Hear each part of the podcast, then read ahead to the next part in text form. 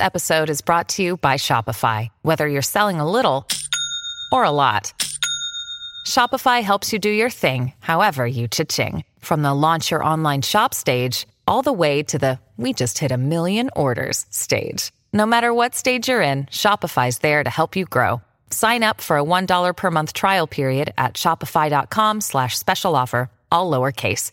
That's shopify.com slash special offer. Salve, salve família, bem-vindos a mais um Flow. Eu sou o Igor e hoje vou conversar com o professor Clóvis de Barros. Cara, obrigado por vir aí mais uma vez. É sempre uma delícia conversar contigo, cara. Sai inspirado toda vez. Que carinha é essa aí, cara? Ó, eu acho que se né, renovado o convite, a experiência anterior tem que ter sido com algum valor. Ah, com certeza. Né? Com certeza. Nem que seja do deboche, do achincalho, alguma coisa. Alguma coisa de positivo tem que ter tido. Não, né? eu Então, acho que não é o caso é. deboche ou achincalho, não. Acho que. É. É.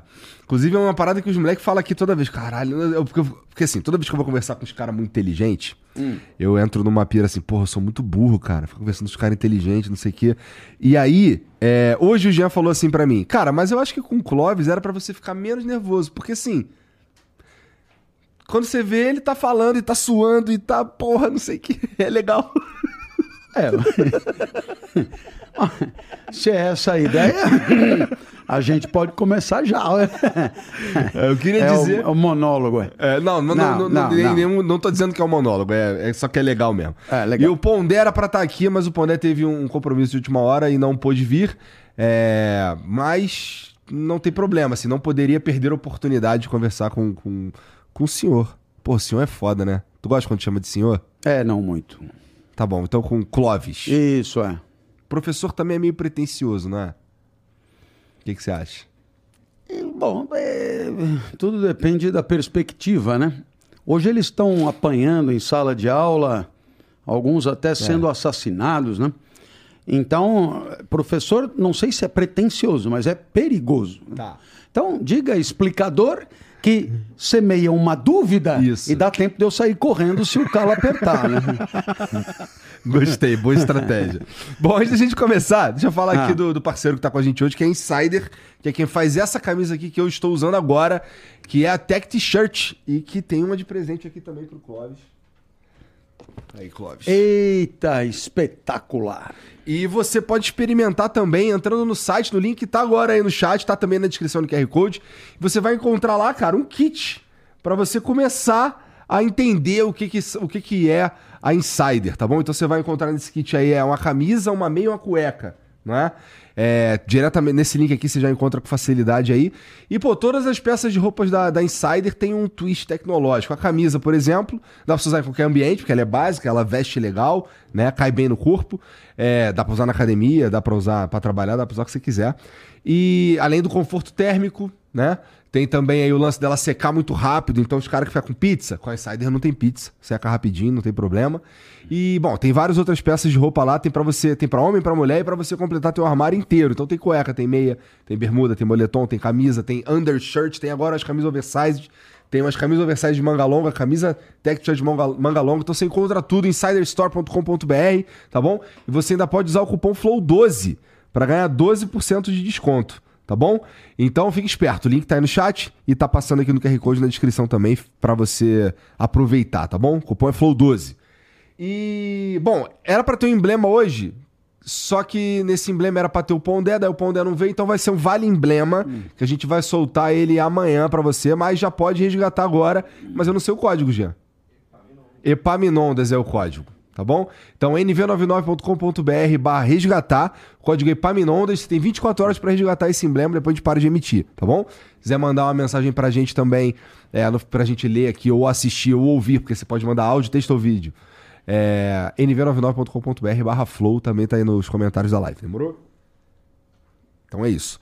Cara, eu tava vendo, é, tem quase 200 episódios o Inédita Pamonha É. né? É. 180, sei lá, né? E, porra, tu já falou de tanto assunto ali, tanto assunto, tanto assunto. Falta falar de que ainda, Clóvis? Então, não sei, mas é, Dá para repetir, né? Sempre dá. É. Isso daí é uma máxima olhar, que eu uso aqui também. Outro dia, outra pegada, outro tipo de tristeza que patrocina o discurso, quem sabe um pouco de alegria. O Inédita Pamonha é, é um case mesmo de longevidade, porque começou no primeiro dia da pandemia e a gente não furou uma quinta-feira, né? Nenhuma. E, e, e, assim, há uma. Havia, pelo menos na, na, na origem, né, uma preocupação genuína de dizer alguma coisa para as pessoas naquele momento que era um momento inusitado, estranho, né? E, e, e mostrar que a filosofia tinha algo para dizer, né? Para enfrentar aquele momento. E aí o que aconteceu é que o momento foi, foi digamos, se diluindo, mas o gosto por acompanhar aquelas ideias continuou da parte de muitos. Então, é, a gente continuou também. É, temos é, os nossos apoiadores, e isso foi uma coisa que eu descobri há pouco tempo essa possibilidade do pessoal é, é, colaborar com, com o, nosso grupo, com a nossa equipe, é, e, com valores que são os valores de cada um, mas que somados permitem o projeto continuar. E isso é muito legal. Eu, eu adoro fazer o Inédita Pamonha. Virou livro. Né? Mas lá no é, livro só tem os piores episódios. Só os piores episódios. É. E, e vou dizer mais aqui. Eu costumo dizer para não comprar o livro, não. Que é para dar vida dura pro editor, né? Que o editor. Mas hoje eu vou dizer o contrário. Compra, por favor, a porra do livro. Porque ele me pediu para trazer o livro. Eu achei que tivesse em casa. Eu não tinha, não trouxe. E ele conseguiu descobrir que eu não trouxe o livro antes de começar o programa. Você não levou o livro. Então eu tenho que compensar. Então, olha, inédita pamonha, os piores episódios. Eu garanto haverá, assim, orgasmos espirituais com a leitura desse livro.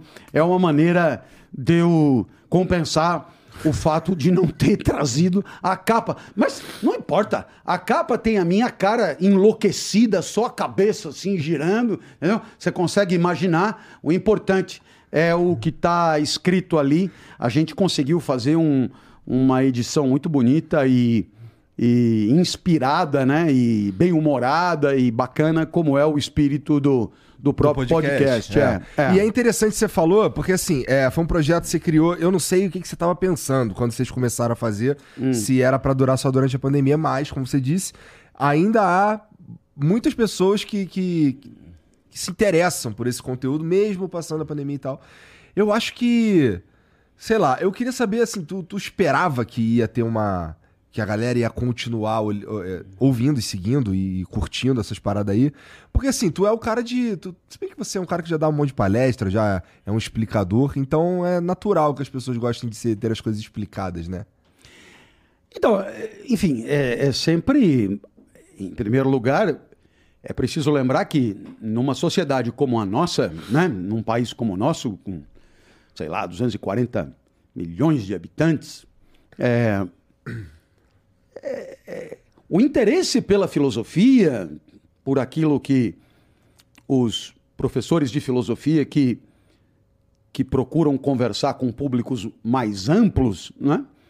É, o interesse ele é enorme, mas em relação a, ao que poderia ser, ainda ainda é insignificante. É, é, é, é, forçoso lembrar isso. Quer dizer, ainda é um nicho muito, muito, muito segmentado dentro da sociedade, muito embora. É, os avanços sejam constantes, né? Pessoas que, não, filosofia, Deus me livre, isso é insuportável, isso é um saco e tal. E aí quase sempre alguém, não, mas ouve esse cara, dá cinco minutos de crédito para ele. E aí alguns que dão crédito acabam é, é, dizendo, porra, até que é, beleza, vou ouvir o próximo, vamos ver. E, e você vai seduzindo a forceps. Uhum. É, a cada encontro e trazendo pessoas que, num primeiro momento, é, tinham da filosofia um olhar estritamente negativo, de inutilidade, que não dá dinheiro, não serve para nada, não adianta nada, e blá blá blá, para ser um tipo de discurso que reconforta a alma, que eleva o espírito e que traz um tipo de prazer intelectivo que é, talvez nenhuma outra área do conhecimento consiga trazer com tanta clareza. Cara, eu, eu acredito nisso também. Eu acho que uma das coisas mais gostosas que tem para se fazer, especialmente é, se for o seu trabalho, é pensar na vida, é pensar no, na, nas razões das coisas. E, e, assim, realmente eu me. Às vezes eu me pego pirando sobre alguma coisa ou algum aspecto da vida, alguma coisa que às vezes eu quero entro numa de entender por que, que eu. Por que, que eu agi de certa forma e não de uma outra forma. E essa é uma das coisas mais gostosas da vida. É pensar. Pensar nos porquês, ou, ou até no, no, sei lá, na vida mesmo, até no que a gente não faz ideia do que seja. Pirar é uma das coisas mais gostosas que tem. E ah, esse é o teu ah, trabalho, é, pirar. É. Você né? sabe que é, um dos temas mais incríveis para pensar a respeito é o prazer. Né? E como todo tema muito legal, ele é sonegado, né? Eu, fiquei 12 anos na escola, nunca um professor entrou e ouviu falar sobre o prazer. Nunca. Mas nem nem numa ousadia individual, nem num, né, nem o mais maluquinho deles, nem nada, nada, zero, né? Então, bom, é, quando eu comecei a estudar filosofia e vi que o prazer era um tema clássico, né? É, é, entre, entre as correntes filosóficas, uma das mais importantes coloca o prazer como o valor maior, né? o, o, o hedonista, né? É, hedone prazer, né?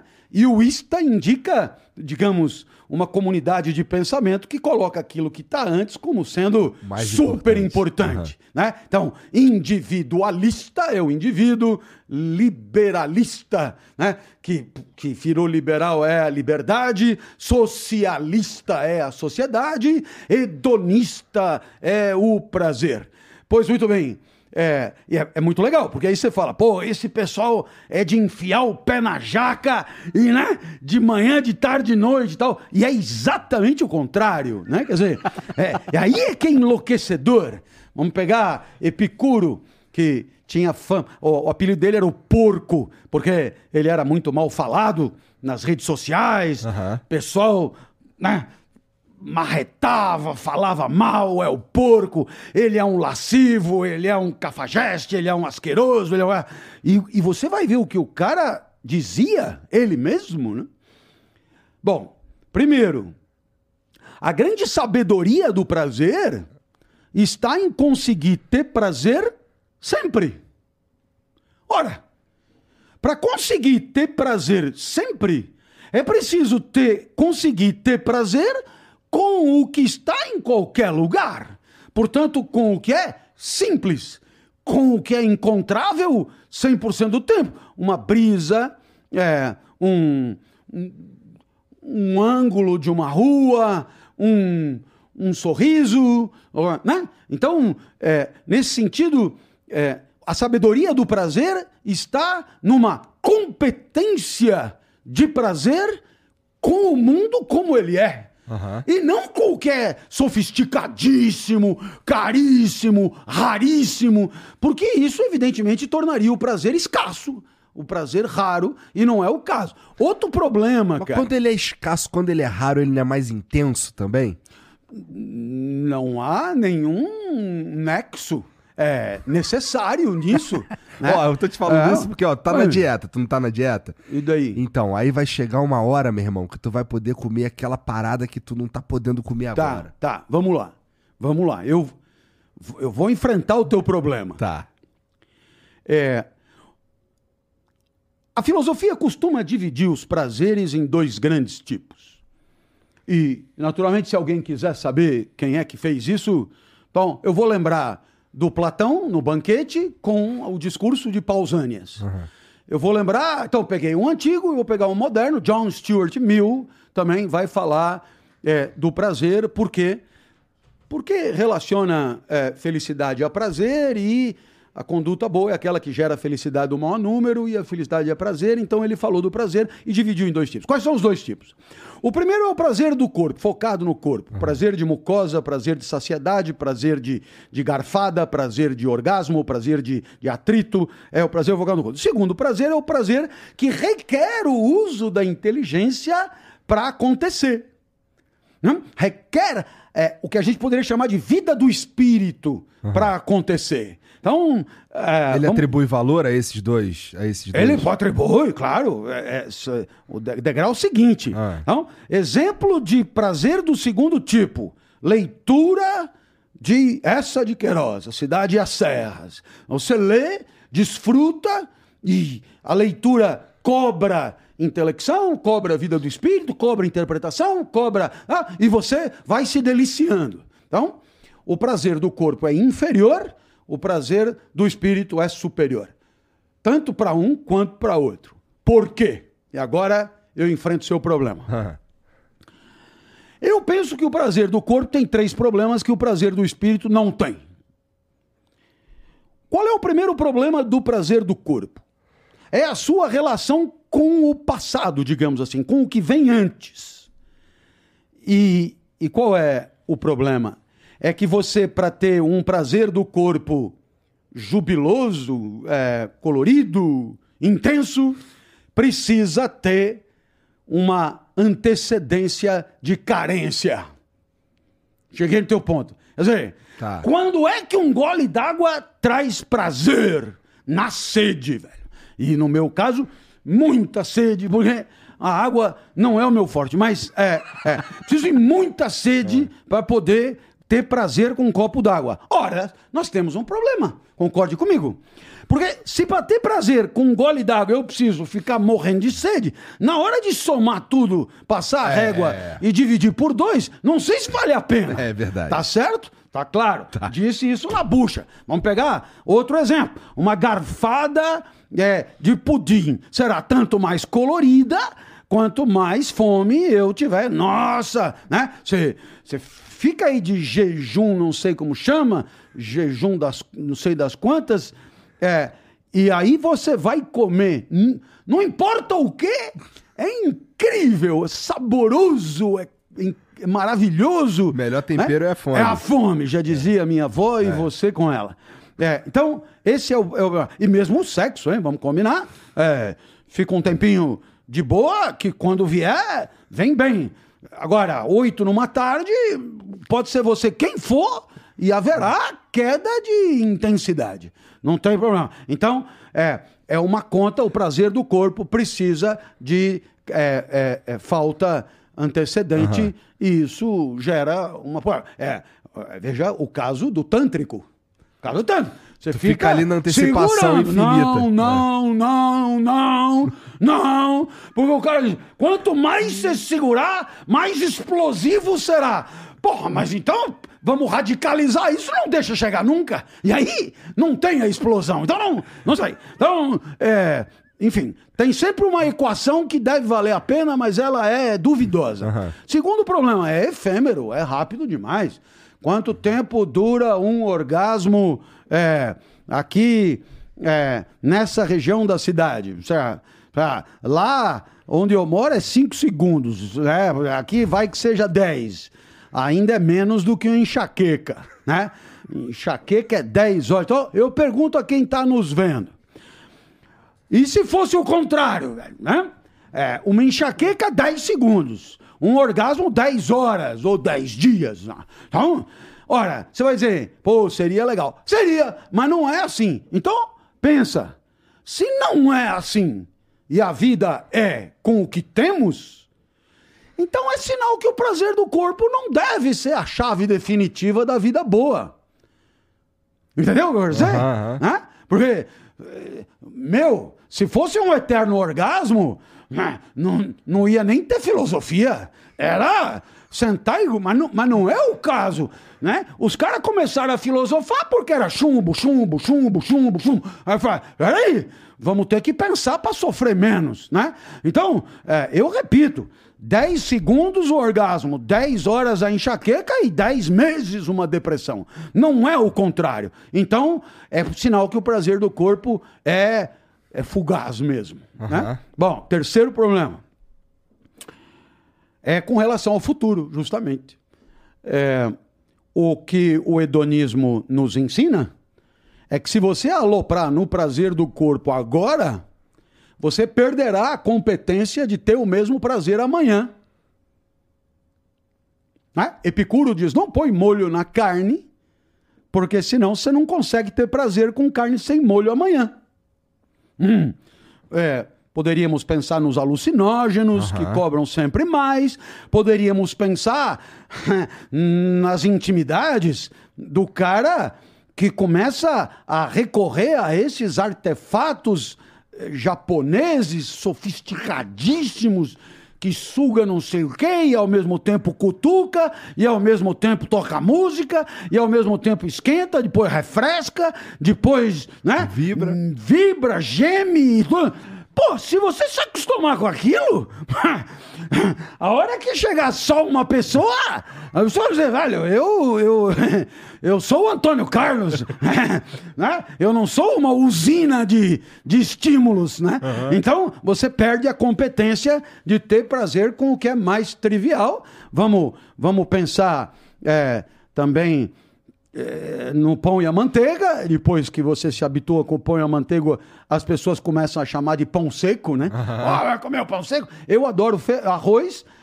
Tem sempre um mala que quer pôr alguma coisa no arroz porque quer me levar para a turma dele, para a turma dos que não conseguem ter prazer só com arroz.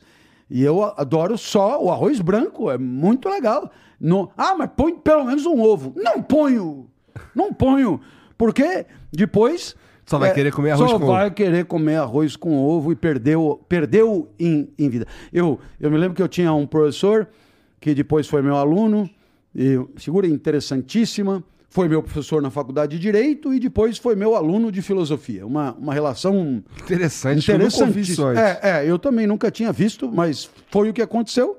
Ele foi estudar filosofia tardiamente, eu estudei direito prematuramente, então a gente é, trocou de lado. Aí chegou para mim, depois de uma aula, e disse: Ó, eu não consigo dormir sem um Veuve Clicquot 68 Rosé.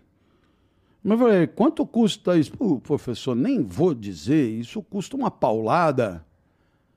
Eu falei, então, veja, é, a sofisticação do prazer é empobrecedora da vida. Essa é a, a- a ideia que está por trás. Por quê? Porque, pô, se você precisa meter três pau numa garrafa para conseguir ter prazer antes de dormir, porra, tô na frente. É. Né? Meto uma coca e. E pronto. Ah, o outro diz: Eu tô na frente, comigo é água. Tá, fica tranquilo. Você ganhou, né? E, e haverá quem, quem precise de menos ainda para conseguir ter prazer. Então vamos agora para os prazeres do espírito? Vamos. Vamos, espírito? É, para trás. É, você não precisa ficar um ano sem ler um livro para ter prazer em ler Epaminondas, o gato explicador. Viu? Eu não trouxe o livro Epaminondas, o gato explicador. Por isso você vai quebrar o meu galho e vai comprar a porra do livro, porque o editor é muito gente fina. Ele ficou muito decepcionado comigo que eu não trouxe os livros. Então, é Epaminondas tem a foto de um gato, não preciso mostrar. É um gato, um gato bonito, um gato cinza. Deixa Imagina eu ver a aí. capa do Epaminondas aí. Epaminondas, o gato explicador. Põe, põe na, na- Ele vai pôr aí. É, ele vai pôr. Tá. As pessoas têm que se solidarizar comigo. Então, para você ter prazer em ler Epaminondas, olha lá, olha que coisa linda. E é ele mesmo, é o Epaminondas. eu sei. É, é. Fofão. Então, então para você ter prazer em ler o Epaminondas, não precisa ficar um ano sem ler nada. Pode ler os piores episódios da Inédita Pamonha. É verdade? Ou o, o- Despertar Inspirado meu e da monja, Aham. ou deixa eu pegar os livros do editor que ficou triste. É, é, Em busca de nós mesmos, entendeu? Ou a felicidade é inútil. Você, por quê? Você tá Porque- falando de prazer e em seguida pede pra ler a felicidade é inútil. Mas não, mas não é crítica. Por que, que ela é inútil? Eu vou ter que abrir Não, um parênteses. tá, não, vai, não, eu vai. vou ter que abrir. Tá bom. Quer dizer, por que, ela é inútil? Quando você tem um colírio, o valor dele está na limpeza do olho, né? Então, veja, o olho vale mais do que o colírio, porque aí você gasta o colírio com o olho, né? Aham. Então, o colírio é útil por causa do olho que lhe é superior em valor. Então, para que você faz isso? Para isso. Então, isso vale mais do que isso. Para que você faz isso? Para isso. Isso vale mais do que aquilo. Então, a felicidade é o que tem de maior valor. Sendo o que tem de maior valor, não é útil para nada, Entendi, além dela cara, mesma. entendi. Por isso ela é inútil. É o, é o supremo valor. Voltemos ao prazer. É, é, segundo problema, não é efêmero. Hã? Você Então, pega um não do- é um problema. Você- Não, não, não. Eu digo é, na- no contraste com o Tá. prazer do corpo. Tá. Segunda discrepância. Tá. Enquanto o prazer do, do corpo é necessariamente efêmero sob pena de exaurimento, vamos pegar feijoada, uma garfada ok, uma garfada incrível, duas garfadas ok, três garfadas ok, quatro garfadas, se for garfada boa, hum, quinta garfada já é porque tá todo mundo comendo, sexta garfada porque não se deixa nada no prato, sétima garfada você já faz assim, ó, hum, então veja, é rápido. Agora, Dostoiévski não é rápido. Sinfônica de Mahler não é rápido. Né? É, vamos lá. É, é, é, puxa, é, Saramago não é rápido. Fernando Pessoa não é rápido. Ou seja, o prazer do espírito ele pode se estender pelo tempo que você quiser e não precisa ter carência anterior. Você terminou Machado de Assis e abre essa de Queiroz. Você termina Dom Casmurro e abre o Primo Basílio. E isso não vai te atrapalhar em nada. Não é como né, a 18ª caipirinha. Né? É, é- é tão bom quanto. E terceiro ponto, o prazer do espírito, por mais intenso e sofisticado que seja, não compromete nunca o prazer do espírito de amanhã. Pelo contrário, prepara. Pelo contrário, patrocina, alavanca, sugere o prazer do amanhã. Então veja, nós temos um prazer do espírito que não cobra carência prévia, não é efêmero e não é, não é, eu diria, é problematizador da sua sustentabilidade. Ele não é insustentável, pelo contrário, ele é ultra sustentável. Eu não consigo parar completamente de ler. Eu termino um livro, começo outro. Por quê? Porque é um prazer do qual eu, eu não quero me privar. E, e por isso é, eu continuarei me encantando, mesmo que tenha que ler é, o livro outra vez e outra vez e outra vez. Cara, Tá falando, inclusive, de ler o mesmo livro várias vezes. claro. Veja. Pô, mas e, e assim, quando Epicuro, foi Epicuro que propôs isso, né? Foi, foi. É, É quando- o pai fundador do hedonismo. Tá. Bom, nesse ponto específico aí, é, do prazer da mente e tal, a gente pode incluir outras artes também? Claro, mas claro, tudo aquilo que requer exegese, interpretação, tudo aquilo que requer, é, é, é, é, eu diria, é, é, atribuição de sentido, né? É, pode permitir um prazer único. Então, uma tela de pintura pode ensejar horas de divagação sobre o que teria pendido, teria pretendido o pintor com aquilo, né? o, o que que aquilo desperta em você, conjecturas, a- amarrações laterais e tudo isso que te traz um prazer imenso, né? É, da mesma maneira, é, porque o que é a arte, não é? Se não a, a, a conversão de uma ideia num pedaço de matéria, né?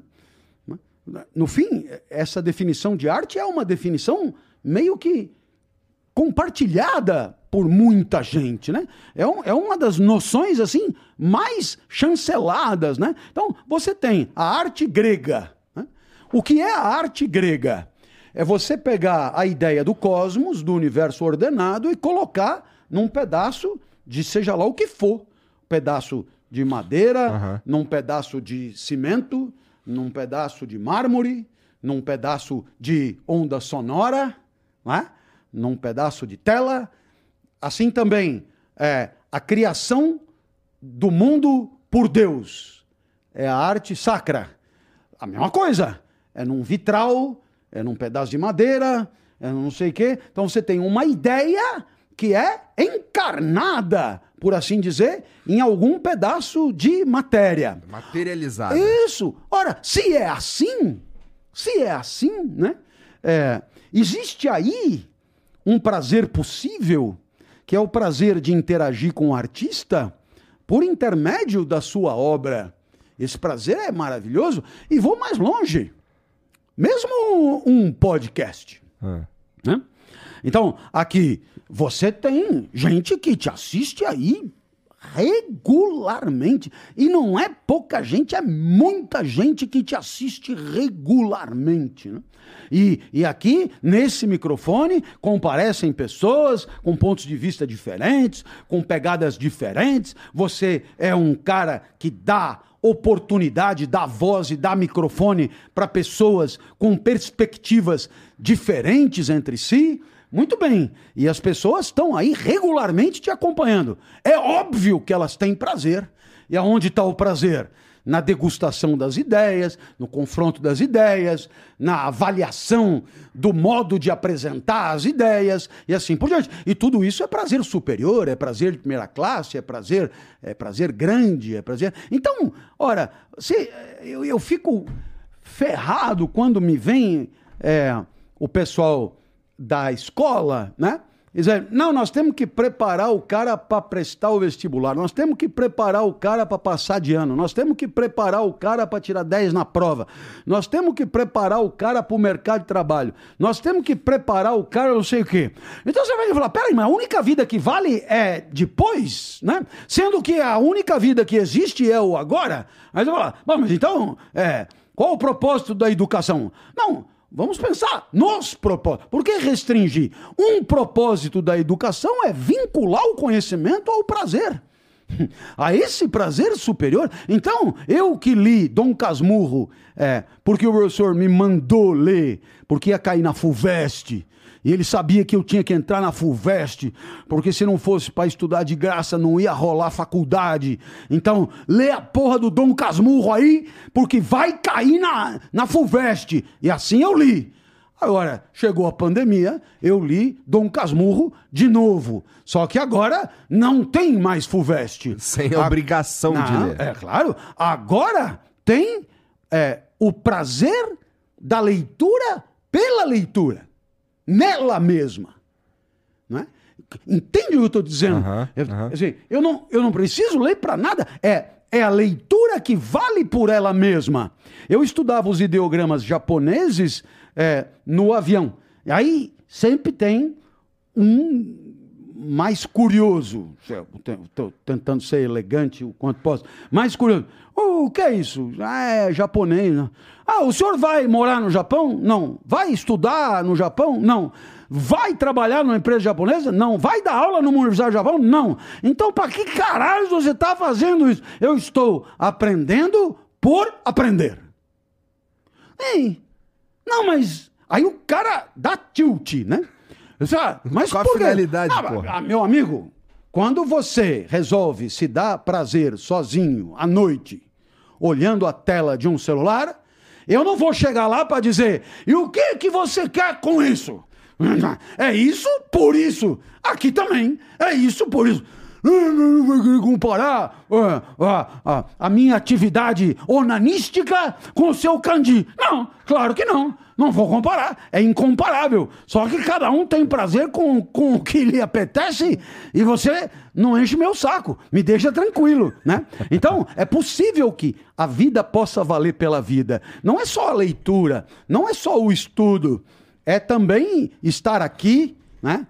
Ô, va- vai lá no Flow, vou, né? Uh, é bom, né? Porque quando você vai lá, é bomba não sei o quê, eles têm lá a nomenclatura, vai bombar não sei o quê, vai bombar. não sei- Eu nem sei do que eles estão falando. Porque a razão de vir é desfrutar da vinda. A razão de falar é desfrutar do discurso produzido. A razão de estar é estar. A razão da vida é ela mesma. Né? Em outras palavras, é, isso eu vou. Respondeu isso pra Bujan? Eu respondi. Eu respondi. Zé, Em eu- uma das vezes. Numa das. É, é. Não é? Então, quer dizer, é, o, a gente não é educado para viver a vida onde ela está. A gente é educado para viver a vida onde ela não está. Não? Né? Ou quando você entrar na faculdade, você vai ver, é do caralho. Entra na faculdade, o primeiro porra entrou, professor disse: vai ter exame da ordem daqui cinco anos. Se fudeu. Cinco anos. Quer dizer, porra, peraí, eu já tava há 12 esperando chegar. O cara podia dar um gostinho, dar aquela aula, né? Agora aqui a aula vale pela aula, é, é, vale pela coisa. Ah, o cara me joga para daqui cinco. Aí você consegue um trabalho e o cara entra e diz: aqui tem 15 níveis, é o plano de carreira. E aí, aí você pega e fala: velho, isso vai acabar com 80. É quando eu morro. Não vai chegar nunca. Né? Então, eu insisto, é preciso trazer a vida para onde ela está. Eu vou te dar mais um exemplo. Eu sei que eu não estou te deixando falar. Não, fala aí, pô. É, mas É porque assim, eu você vai, você vai falando, eu vou, vou armazenando as paradas Vou- aqui pra eu, gente falar eu, já eu já. tava pensando aqui, enquanto eu falava uma coisa, um pedaço da mente pensou em outra. Ah. É, é, vamos imaginar que você resolva ir é, andar de trem, né? Num lugar onde tem trem, né? Tipo estação ferroviária e tal, várias plataformas. E ali tem vários trens e várias locomotivas. E as locomotivas estão na frente do trem. Ah. Quando você vai para uma estação de trem, o que é que você espera encontrar? Trem. Trem. E um monte de gente. É, e, e quando você olha para o trem, o que, que tem que ter na frente dos vagões? Uma locomotiva. Então, uma locomotiva aí Tá não, certo. não chama atenção. atenção. Né? Bom, agora veja. O que, que é uma locomotiva numa estação de trem? É uma locomotiva inscrita numa cadeia de utilidades. Isso serve para isso, que serve para isso, que serve para isso, que serve para isso e que serve para isso. E tá tudo harmônico. Então, a locomotiva passa batido, sai na urina, como se diz. Aí você pega a locomotiva e põe dentro de uma farmácia. Professor, eu não conheço uma farmácia onde caiba uma locomotiva. Então, você é muito chato e não tem capacidade imaginativa. A fa- minha farmácia cabe a locomotiva. perfeitamente possível. Você põe a locomotiva em uma farmácia. Então o cara entra para comprar é, é, remédio para o fígado, amarelinho, e ele se depara com a locomotiva. Eu pergunto, a experiência da locomotiva na farmácia e a experiência da locomotiva na estação de trem é a mesma? Nem fudendo. Nem fudendo. Essa é. a- E por quê? Porque a locomotiva na farmácia está isolada da sua cadeia de utilidades. Tá beleza? Bom, vamos para a educação. Eu faço o primeiro ano do fundamental para passar para o segundo, o segundo para passar para o terceiro, o terceiro para passar para o quarto, depois eu faço o fundamental para passar para o médio, o médio para prestar vestibular, vestibular para fazer a faculdade, está, depois as Por aí coisas, me forme, por aí vai. tá, vai. Então, é, eu estou inscrito numa cadeia onde nada chama atenção, tudo está no seu lugar. Aí, qual é a bandeira aqui? É tirar o aprendizado da estação de trem e colocar dentro da farmácia. Ou seja, eu não vou ler Machado de Assis para prestar vestibular. Eu vou ler Machado de Assis dentro da farmácia. O Machado de Assis vira uma locomotiva dentro da farmácia. E aí você começa a ler. E aí você começa a ler e ver como é que o cara costura a narrativa e vai frase a frase. E vai, quer dizer, pensa como você diria aquilo que ele disse. E aí você vai ver a distância entre você e um escritor. Né? E você vai desfrutar, você vai se regozijar, você vai. Por quê? Porque o Machado de Assis agora ele foi retirado de uma cadeia utilitária e colocado no lugar onde ele merece, no lugar das singularidades, no lugar das surpresas, no lugar das genialidades. E aí é, é, é, é incrível. Bom, É, mas aí imagina um moleque de 16 anos que se depara com a seguinte afirmação de um professor. É, pô, é o seguinte, ó, não vai cair na prova, vocês vão ler Machado de Assis, ó, Machado de Assis é isso, é isso, é isso, é isso aqui, muito foda, entendeu? Lê aí. Moleque de 16 anos vai ler porra nenhuma não, professor. será? Eu acho. Se eu tiver que apostar... Eu, eu acho que tem de tudo, né?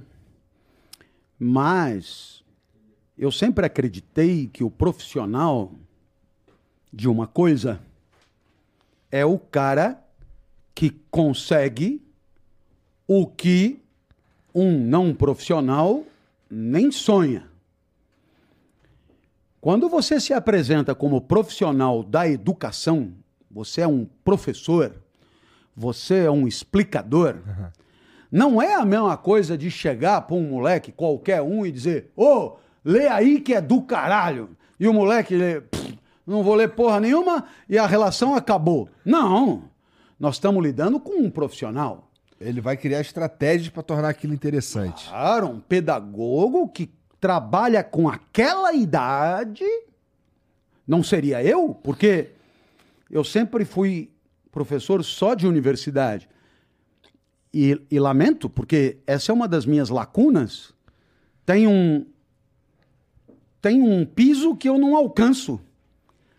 Eu preciso de um mínimo denominador para poder jogar. Aham. Para baixo eu não consigo ir, porque eu não tenho preparo.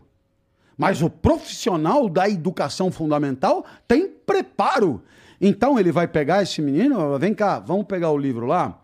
Olha, olha, olha, né? E, e ele saberá, conhecedor que é da psicologia daquele momento, encontrar os caminhos para capturar provisoriamente a consciência do aluno no sentido de vinculá-la ao prazer daquela leitura. E isso tem que ser possível, porque, porque é, há sociedades é, leitoras, há sociedades é, consumidoras de livros. As- pô, é, e não, não, não, o problema não é um problema é, genético, é um problema de cultura mesmo, de educação e de formação. Pense bem. Se alguém vira para você e diz: você tem que ler Machado de Assis porque cai no vestibular. E você é um cara sério. Aí você vai lá, compra o Machado de Assis, lê, resume, passa no vestibular. E na sua cabeça ficou o ensinamento do professor. Ler Machado de Assis é para passar no vestibular. Agora eu já passei no vestibular. Portanto, quando é que eu vou ler Machado de Assis de novo? Resposta: nunca mais. Obrigado. Verdade. Não venha me dizer que não é assim, porque a falência das livrarias é a comprovação inequívoca que não tem público consumidor. Não tem. E quando tem, não é Machado de Assis. É 10 lições para ficar milionário, para ser rico, para ser incrível, para seduzir as mulheres, não sei o que, né? Então, é, é. Se o professor tivesse dito, rapaz, é, nós vamos ler Machado de Assis porque a leitura é encantadora. E para provar que a leitura é encantadora, eu vou até ler a primeira página com vocês. E aí o cara lê ele, ele comenta, né? Olha, olha o jeito que o cara escreve. Ele poderia ter escrito desse jeito, mas ele escreveu, desse, né? Ele jogou o verbo lá pro final. Ele, coisa- e aí você começa a convencer o aluno de que tem alguma coisa ali de precioso, né? E aí o professor diz: E você sabe o que vem pra frente? Aí ele conta um pouquinho e diz: Sabe o que vem pra frente? Ah, depois você dá uma lida aí, né? Vê o que, que tem pra frente e tal. E você jogou uma isca que é a da continuidade da história. Quero saber o que, que tem para frente, entendeu? Em outras palavras, eu não vou te fazer ler essa de Queiroz, porque eu vou cobrar na prova. Porque quando acabar a prova você para de ler. E o meu objetivo não é que você se saia bem na prova, é que você se torne um leitor. Tá me acompanhando? Tô. Pô, então, é, é. Aí você vai dizer, ah, porra, o senhor fala aí do seu, né? É, tá aí no podcast, é, bonitinho, ar-condicionado, pá, tranquilo, cadeira estofada, uma pessoa só conversando com o senhor, fonezinho, microfone. Não. Então faz o seguinte, né? Você vem comigo, nós vamos lá onde eu trabalho, tá? Tipo externato, não sei o quê, grupo, pá, pá, pá, que fica em tal lugar e tal coisa, tal coisa. A gente vai junto, chega a pé, ou coisa lá, entra na escola, eu vou apresentar o senhor e o senhor se vira e vá falar dos prazeres do espírito. Eu vou ficar só assistindo para ver como é que funciona. Então, eu já te digo, não fique bravo, eu não tenho certeza de que eu pudesse alcançar resultados melhores do que você. Eu- Eu não disse isso. Por quê? Porque, como eu já acabei de dizer, não é a minha expertise. Aham.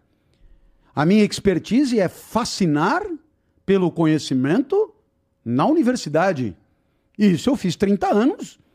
E assim, eu tenho 30 anos de turmas de alunos de carne e osso a me acusar de mentiroso ou a me aplaudir. Eu deixo que se manifestem.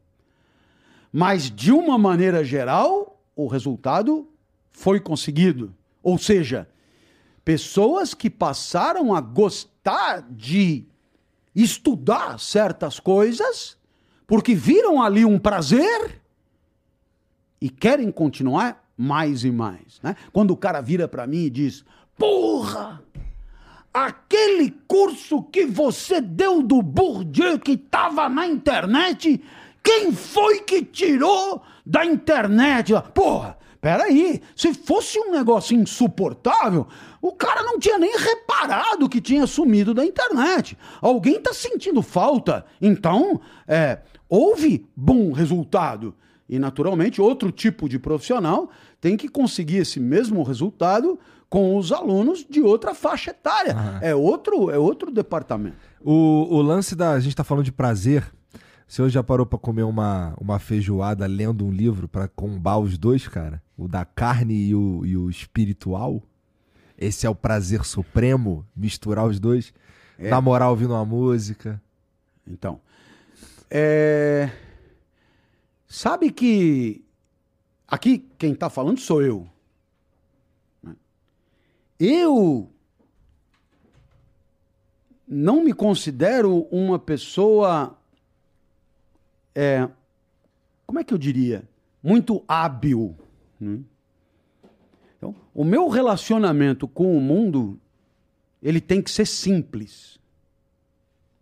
Eu acho que até por isso que eu me tornei um explicador. Porque a primeira pessoa que foi vítima das minhas explicações fui eu mesmo. Tinha que ser simples. Bom, então, as minhas experiências com o mundo não costumam ser complexas. O que, que isso significa? Que para eu conseguir exaurir aquele tiquinho de mundo que eu estou experimentando, eu costumo isolar o resto. Tá. Tá me acompanhando? Aham. Então, se eu tô comendo uma feijoada, a minha consciência, ela está entretida com o gosto mesmo. Eu eu eu sou de saborear. Eu sou de, sabe? E fico ali entretido. Tanto é assim que quando tenho que almoçar para tratar de algum negócio, eu como antes. Não tem como almoçar e, E conversar conversa, junto. aham. Não consigo. E se for em tempos de antanho, que eram tempos de chaveco, né? Para eu ter alguma eficiência sedutora, alguma, miserável que fosse, eu não podia estar comendo junto. Então tem que comer antes e tal, né? Pega e fala, ó, antes de chegar a comida, nutro por você enorme atração. Aí chega a comida, não falo mais nada, terminou, aí retoma. Precisa ser experiência simples. Eu não gosto de experiências compostas, né? Então, agora, é, você quer ver como a coisa sai mal? Se eu tenho um problema e vou comer. Então eu tô comendo e com a mente é, descascando o problema. Aham. Eu perco dos dois lados. É. Eu perco. O que, que você comeu?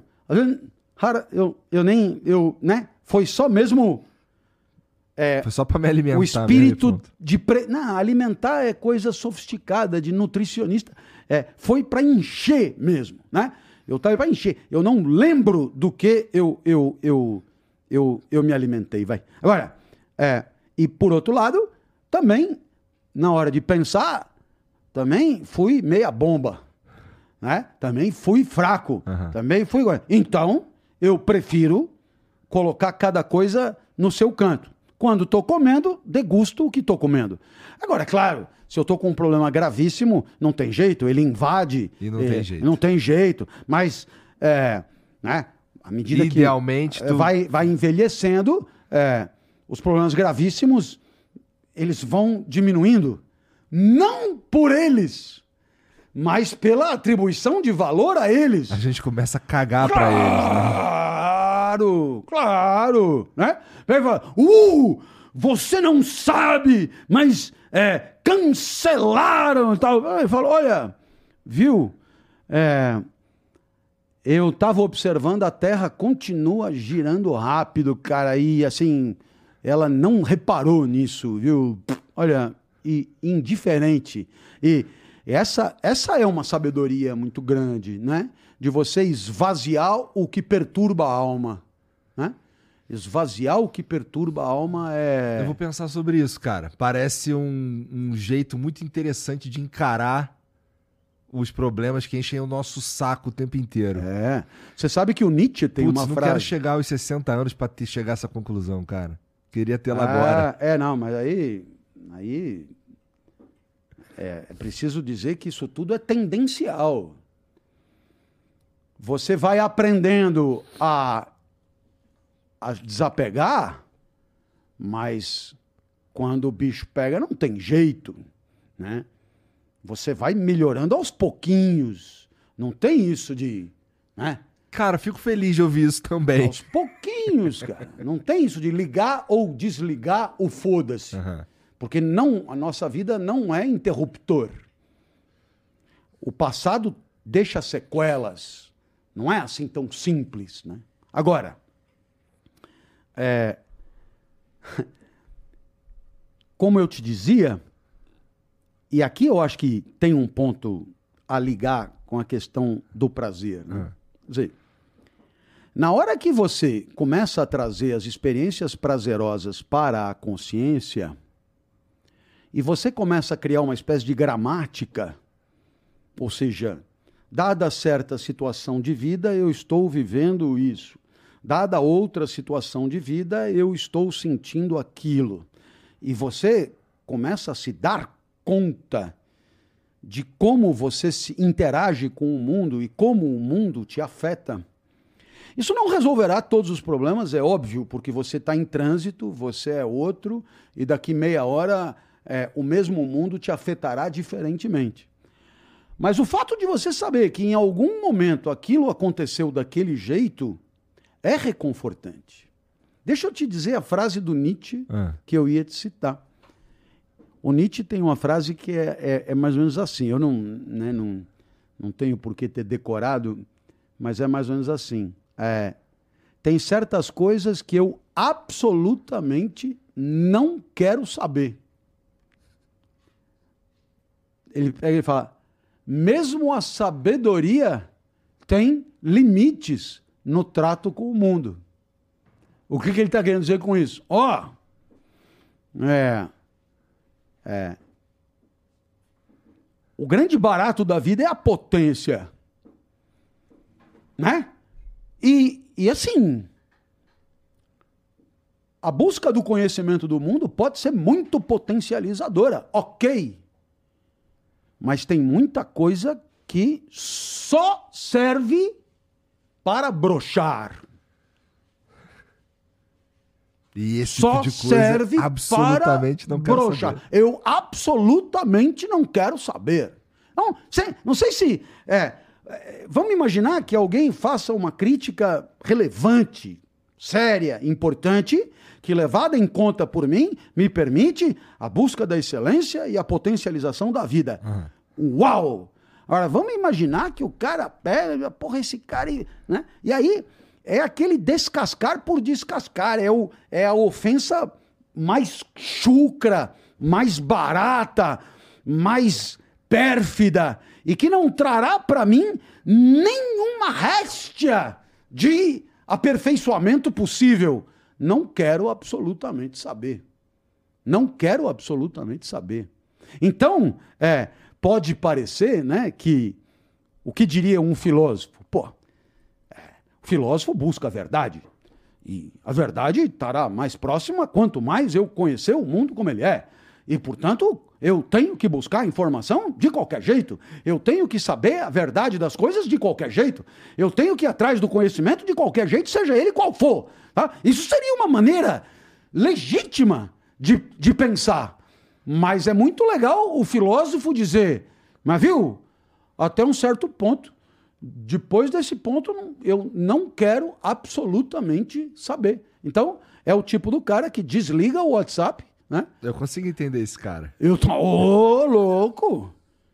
Porque Quando na começa hora, a falar da vida é, dos outros, eu, caralho, tá aí um bagulho que eu absolutamente não quero não saber. quero saber, né? Quer dizer, eu me lembro do meu pai que dizia, não podendo falar bem do outro, eh, né?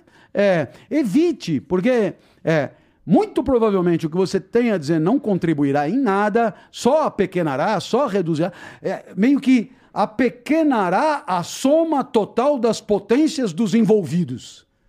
Sabe como é que é? Entendi. Você, ao achincalhar, se apequena, o achincalhado, ao tomar ciência do achincalhe, se apequena, os, os concernidos se apequenam e ninguém ganhou nada com isso.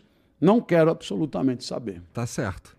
Mas ó, você também falou sobre o lance do da locomotiva na farmácia e de, e de que como assim a gente, a gente vive uma vida que tá geralmente tudo no lugar, né? É uma vida perfeita, por assim dizer. E mas por assim, é uma vida perfeita, mas se a gente olhar por esse ângulo que você está propondo, ela é na verdade uma vida previsível e às vezes ela pode se tornar, para quem tá olhando e analisando de maneira superficial, chato, né? Mas, cara, eu acho que tem um, tem um segredo aí que, que pode ser o de curtir a jornada, cara. Então, vamos lá, eu tenho que fazer a prova da ordem daqui a cinco anos. Eu vou curtir essa porra, eu vou fazer o melhor que eu puder com, com, com o que eu tenho que fazer de qualquer forma mesmo. Eu vou me virar e, e- tentar tirar disso o máximo que eu puder para que eu tenha algum nível de prazer enquanto faço. Então, portanto, eu vou curtir a jornada. Eu vou, sei lá, eu vou colocar para mim um objetivo que ele é longe, mas eu vou curtir cada passo que eu der até lá. Também é um jeito interessante de olhar o lance da vida enfileiradinha com as coisas funcionando tudo conforme previsto, né? Claro, mas estamos concordando completamente. O problema é que o professor lá não falou nada de curtir a jornada. né? Ele falou: você tem que ralar aqui pra lá, né? É quase sempre. É o rebaixamento oneroso do presente em nome de uma felicidade futura prometida. né? Aqui você dança e lá você desfruta. Lá. E esse lá, gozado, será procrastinado para além do ataúde. É essa a ideia, né? Então, eu tô totalmente de acordo com você. É, você quer ver? Porque, esse- cara. Não, eu essa- vou, eu, vou, eu vou te fazer uma provocação Vai. agora da boa. Dois vestibulandos. Tá vendo? Prazer da água depende da sede Isso. anterior. né?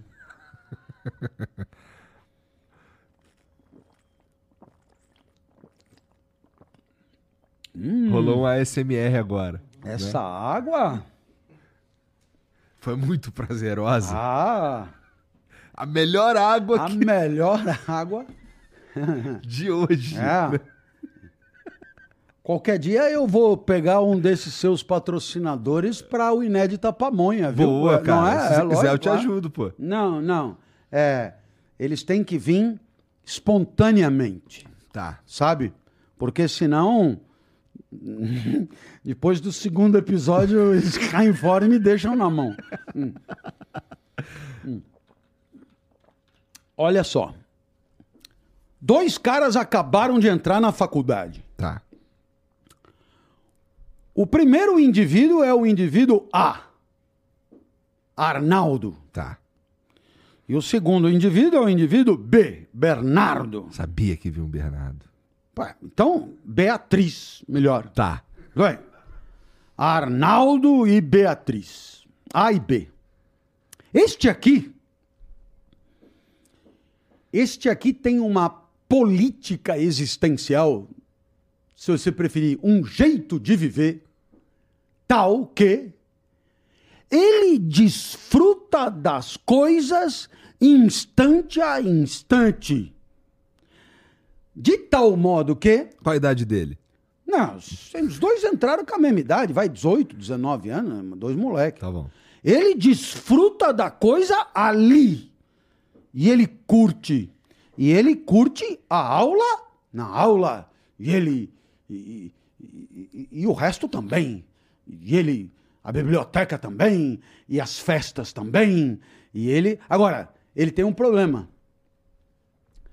A intensidade dele na percepção do mundo imediato é tão forte que ele não consegue projetar cinco anos de jeito nenhum. Nunca. Nunca. Zero. Então, Ele esse- apenas vive, vai ele- com a. cada dia é o seu dia. E ele desfruta e exaure do dia. Aham. Tá perfeito? Tá. O B, Beatriz, é exatamente não- o oposto seria estupidez, mas o diferente radical. A Beatriz, quando disseram para ela que daqui cinco anos tinha o exame da ordem, ela começou a pensar no exame da ordem daqui cinco anos e ela só pensa no, no mercado do trabalho, no mundo do trabalho, nos escritórios de advocacia, no que é que se precisa para passar no exame da ordem, no que é que se precisa para ser contratado, e ela já está daqui cinco anos. Por outro lado, o foco da Beatriz é tão intenso em daqui cinco anos que quando o professor entra, ela tá pensando em daqui cinco anos. né? Do tipo, não sei se isso aí vai cair na prova da ordem. Então, pff, né, eu vou né, é, focar para daqui cinco anos. Então, acho que você entendeu. Aham. O cara A, ele tem o foco na experiência imediatamente vivida. Portanto, na relação dele com o mundo percebido, o professor, os livros, os colegas, os seminários ali. O indivíduo B tem o foco em daqui cinco anos. E daqui cinco anos ela já tem todas as previsões do que vão precisar, o que, que é o mercado futuro, o que, que vai usar, o que que, que, que, qual a tendência da, do exame da ordem daqui cinco anos, etc e tal. Então agora eu pergunto a você. Os dois foram indo. Esse aqui, aula aula, degustando, anotando, coisando, mas exame da ordem é futuro e- o futuro no future, né? Não entra na cachola dele, ele só vive aqui. Essa tá sabe de tudo lá, mas aqui zero. Eu pergunto, chega uma hora os dois se formam. E os dois vão encarar o mundo que chegou agora. Qual dos dois tem melhor preparo? Cara, eu chutaria que o indivíduo B. Porque ele, ele se planejou de verdade para aquele momento ali. Ele não curtiu a jornada, ele talvez não tenha é, aproveitado e até aprendido o que poderia ter aprendido e aproveitado se tivesse vivido cada dia como o último. Mas ele se preparou para aquilo ali, então ele está perfeitamente apto para encarar aquele desafio. Esse é meu chute. Bom, mas você, felizmente, disse o que eu imaginava. E o que é pior, essa é a impressão que temos. A impressão que temos é que as pessoas que vivem a vida onde ela não está Uhum. estão mais preparadas do que as pessoas que vivem a vida onde ela está. Agora, aonde Mas Tem- isso não quer dizer que o o A vai, não vai conseguir tem o também, interesse. né? Não, não, não.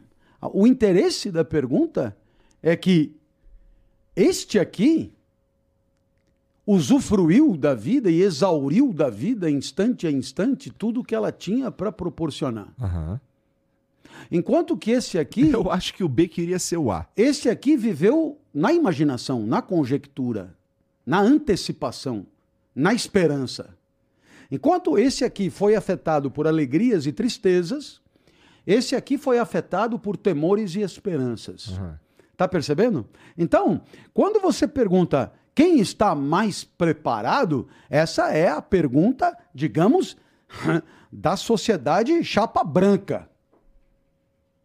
Mas essa não é a boa pergunta. Porque a pergunta da filosofia é sobre a vida boa. E sabe por quê? Porque a vida de durante, a vida da infância, da adolescência, ela não vale menos do que a vida da adultidade. A gente é levado a acreditar que a gente está se preparando, se preparando, se preparando, se... e quando abrir a porteira, a gente está preparado para viver a coisa que começa, sei lá, com 30. te- Aí é para valer. Até aqui, a gente está se preparando. O problema é que um instante de vida é um instante de vida bebê, 5 anos, 10 anos, 30, 40, 50, é um instante de vida. Não tem porquê né, converter esse aqui num instrumento de preparo para esse. Porque esse aqui vale tanto quanto esse. E se você faz isso, levando em consideração o que a gente estava falando no começo, você está colocando mais valor na prova da ordem do que na vida em si mesmo, né? Você está colocando mais valor aonde a vida não está, uma vida apenas suposta, uma vida cogitada, uma vida imaginada, do que propriamente a vida das experiências, né? A Eu acho que do isso- mundo. Agora, isso é uma lição incrível, por quê? Porque eu que fiz lá a minha faculdade de direito, ao mesmo tempo fiz a minha faculdade de jornalismo. E foram as duas que eu fiz saindo da escola. Né? Eu passei o tempo da faculdade me perguntando o que caralhos eu vou fazer da vida quando essa porra acabar. Porque enquanto eu tô aqui, eu tô protegido. Né? Bem ou mal, o que está fazendo? Ah, tô na faculdade. Beleza. Mas a hora que essa porra acabar, e eu não me via nem advogado, nem jornalista, aí é desesperador, né? Porque você deu duas chances e errou nas duas. Eu queria ser professor. Então aí eu peguei e não perdi um segundo. Eu falei, vou fazer pós-graduação em estrito senso, que é a condição necessária para poder ser professor. E aí, o que está fazendo? Mestrado. Uma coisa, é, né? E tal. Então, é, eu te pergunto, né? É, quando eu fiquei cinco anos na graduação, foi na angústia de perceber que não era nada daquilo, de perceber que o presente estava desconectado do futuro. Mas até então tu era o indivíduo B. Eu era. Não, eu- até hoje eu sou indivíduo B. É, o A é, o A é raríssimo. O A é raríssimo. O A é um sábio. É, então, é eu, um eu, eu sábio. me- se me perguntasse, eu, É, eu ah. acho que eu sou eu sou o B querendo muito ser o A. É, é isso. B, B com pitadinhas de A Isso. de vez em quando, É. né? Então, aí eu fui fazer a pós-graduação. Então aí, né? É a última chance. Né? Mestrado, doutorado e tal, última chance. E aí, eu falo, caramba, né? Eu vou terminar isso aqui e o que, que vai ser de mim? Porque agora eu, eu afunilei. Agora eu tô. Eu tenho que ser professor na universidade. Para onde eu vou quando eu chegar? Né? Sobretudo porque eu estava fora do país. Para onde eu vou quando eu chegar? É, como é que eu vou pedir emprego? Como é que eu vou? Né? Hum? Então, eu passei mais quatro anos é, angustiadíssimo de não saber o que ia acontecer. Aí eu voltei. E aí então eu comecei a arrumar lugares para trabalhar. Mas eu tinha na cabeça trabalhar em outros que não aqueles. Então o meu projeto era me destacar onde eu estava para ir para onde eu não estava ainda. Aham. Então eu fiquei aí uns 10 anos sonhando com as instituições de maior legitimidade, estando em outras. Já são 25. Aí abriu, né? Uau! Então vá, agora sim vamos viver a vida na vida. Mas aí você percebe que estar ali é só o primeiro passo, porque ali tem hierarquia, ali tem é, briga de egos, ali tem coisa, e que você entrou pela porta dos fundos, você entrou mal posicionado. E para você subir ali, vai, vai, vai, vai, vai, vai. E aí você se dá conta de que o mundo tinha mudado e que a tua voz dentro da universidade tem muros muito rígidos e que você precisa ser ouvido fora da universidade. Então, era preciso conseguir um palco, um microfone, um auditório que me legitimasse fora dos títulos universitários. Como você pode perceber, o tempo passou e eu ainda não encontrei com a vida. Se não esporadicamente, como agora. Se não esporadicamente, como é, dando uma palestra ou, ou, ou fazendo o Inédita Pamonha, por exemplo, aonde eu estou, aonde eu estou. Tanto é assim que a atividade captura a minha mente de tal maneira que não tem espaço para mais nada. Mas fora desses pequenos momentos, porque são pequenos momentos, só para chegar aqui eu levei uma hora e meia dentro do carro. E o que, que eu fiquei pensando?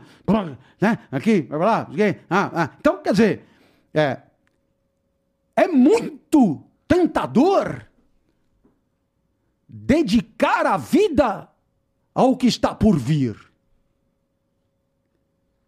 Mas é enfraquecedor. Porque quando você está 200% aonde você está, a energia salta aos olhos, né? Sabe, você se encontra com, com o seu tempo. Eu estou completamente aqui. E essa é uma mensagem que eu queria É. deixar, né? É a, é a presencialidade da vida, né? Eu estou completamente aqui.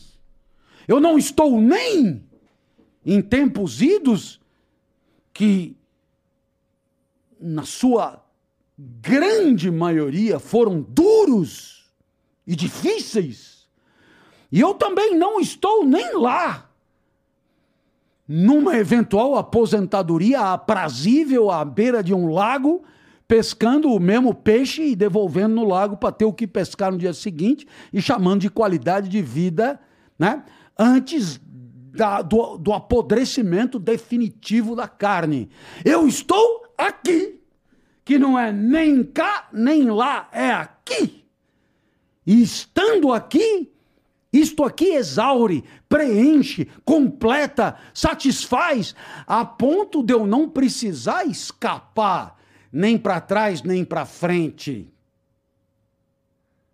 A ponto de eu não só não precisar, como não conseguir escapar nem para trás, nem para frente. E essa é a vida intensa, momento de arte, na minha opinião. O que é a arte? É o momento de intensidade plena da vida em que o indivíduo está onde ele está. E, portanto, na exuberância da sua potência maior. Que é uma, uma prática muito difícil, dado como as coisas funcionam hoje, né? Tá sempre, você sempre tem que estar tá produzindo, você tem sempre que estar tá pensando no, no, próximo dia, você tem sempre que estar, tá, sei lá, é, você não pode dar mole, entendeu? Não pode ter um ficar um momento curtindo você mesmo, por exemplo. Hoje em dia, é. assim, eu tô falando. É, entendi, entendi. Você tem toda a razão. Então, assim, hoje em dia, talvez seja um dos momentos da humanidade o que é o mais difícil da gente fazer esse tipo de coisa, Nossa, a gente tá presente. É. E a coisa ficou tosca. E aqui, ó, a gente a tá coisa conversando. ficou tosca. Cara. A gente tá num bar, aqui, ó. Tu começa é. a falar, eu tu, vou pra cá. É. Já era. Isso, já era. Já era. E ficou tosco. Ficou Por, tosco. Ficou tosco porque antes ainda era, digamos, mais mais abstrata a coisa. Agora, né? o cara é quantos seguidores você ganhou de ontem para hoje? Só o fato de eu ter essa informação já seria preocupante. Não tenho a menor ideia, talvez tenha perdido todos. Né?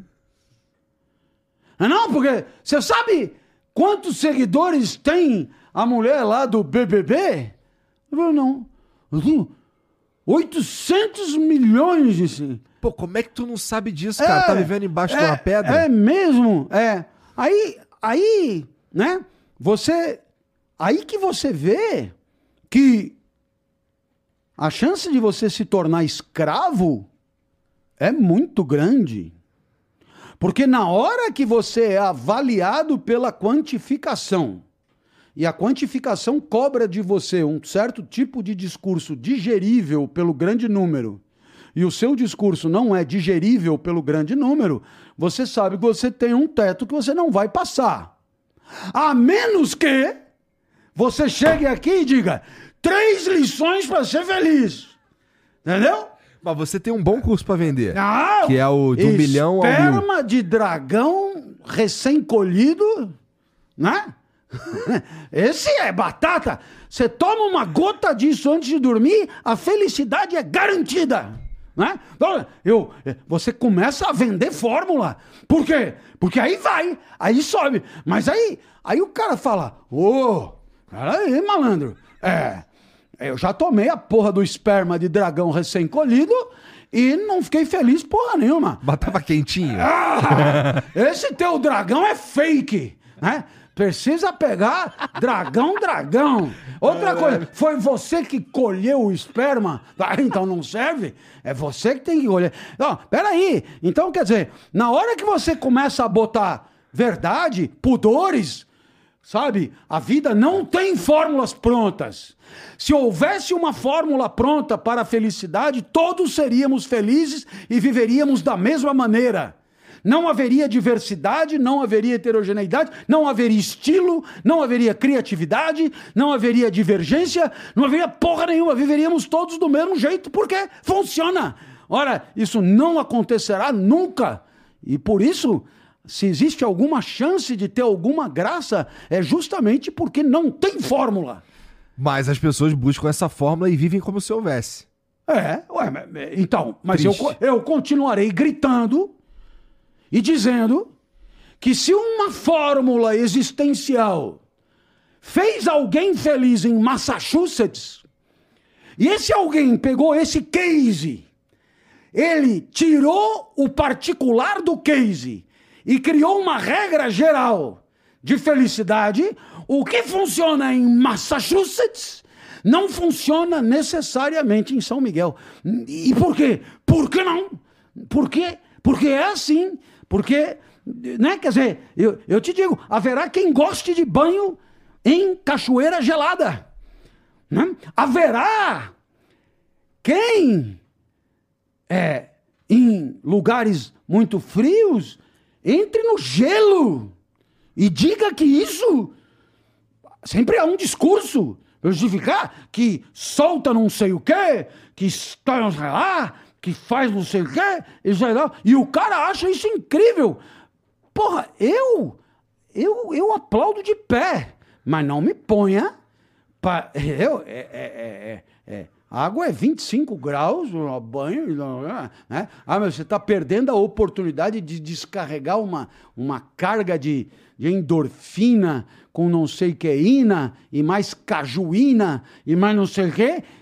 Então, estou perdendo. Né? É, então, você fica contigo e eu fico comigo. Não quero. Né? Ah, o que é legal mesmo é pescar. Porra, eu tenho imensa admiração por quem fica horas na expectativa de que, mas não me tente convencer. Então, entenda, o mesmo respeito que eu tenho por todas as iniciativas felizes de vida dos outros, eu gostaria que tivessem pela minha. Professor, e o que é que te faz curtir, fazer o ineta mãe, é começar a falar e melhorar a ideia, caprichar na ideia, é, bulilar a ideia, tornar a ideia cada vez mais clara. Isso me dá um tesão incrível. Eu não gosto de água gelada, mas eu gosto de, de produzir discursos para falar. Isso, é, é, é, eu respeito que você não goste, porque como eu não gosto de giló, ou de rabanete com tofu. Eu também não gosto de tanta coisa que faz a vida das pessoas. Eu também imagino, porque essa é a verdadeira diversidade, é o respeito pela vida feliz do outro que não é equivalente ao seu. Você já percebeu como as pessoas não querem só viver a felicidade? Elas querem impor a sua vida como regra. Fazer da sua alegria a alegria do mundo. Se isso me fez alegre, eu encontrei aqui uma fórmula abstrata de alegria aplicável a qualquer um. Uhum. Já percebeu isso não? Cara, já percebi sim e tem pra caralho, inclusive. É o que mais é tem, É o que mais acho. tem, né? É. O cara chega e fala, foi em tal lugar? Você comeu polpetone? Não. Pô, você foi em tal lugar e não comeu polpetone? É, não, não comi.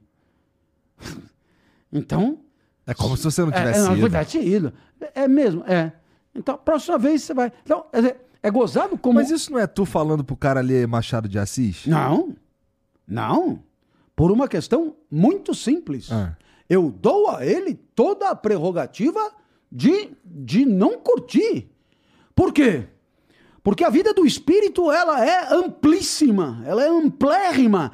E eu tô falando Machado de Assis porque a título de exemplo, exclusivamente de uhum. exemplo tá certo? Mas é, haverá quem não goste de Machado de Assis num primeiro momento, e num segundo momento, e num terceiro momento, mas que curta demais Carlos Drummond de Andrade, Lígia Fagundes Telles, ou que curta contemporâneos, ou que curta literatura completamente alternativa, ou que curta. Nossa! do caralho, espetacular. É, eu, você não tá falando que você falo... não gosta de banho, você tá falando que você não gosta de banho gelado. Eu, né? Não, eu não gosto de banho mesmo.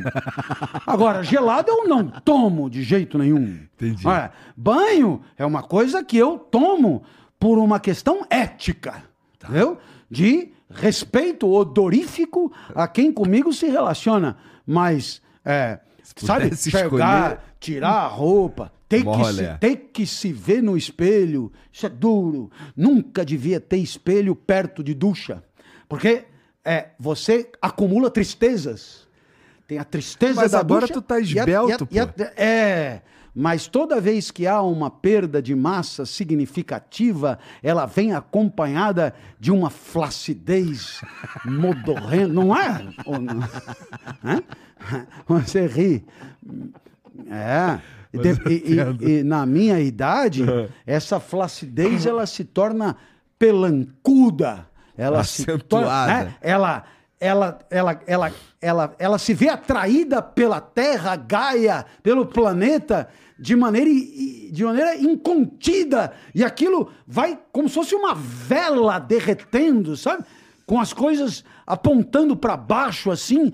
É um negócio medonho. Então, ou você tá gordo e te entristece, ou tá magro, mas é, é, né? É, eu diria com ausências perturbadoras de massa. Então, botar espelho junto de ducha é acumular um ônus psicológico invencível. É, eu, tenho, eu conheço os caras que eles gostam muito de tomar banho, cara. E eu já uma vez já conversei com, com alguém, talvez com, com a minha esposa ou com o Giano, não sei, é, sobre o fato de que assim, eu tomo banho porque eu tenho que tomar banho. Porque se eu Pronto. pudesse escolher, Não, foda-se. não. Qual que é a grande graça de tomar banho?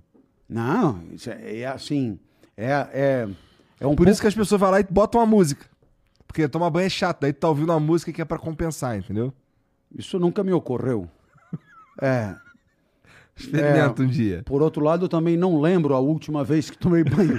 Mas é, o que eu te diria é que é, é, é falta de, de- é falta de sabedoria, sabe? É,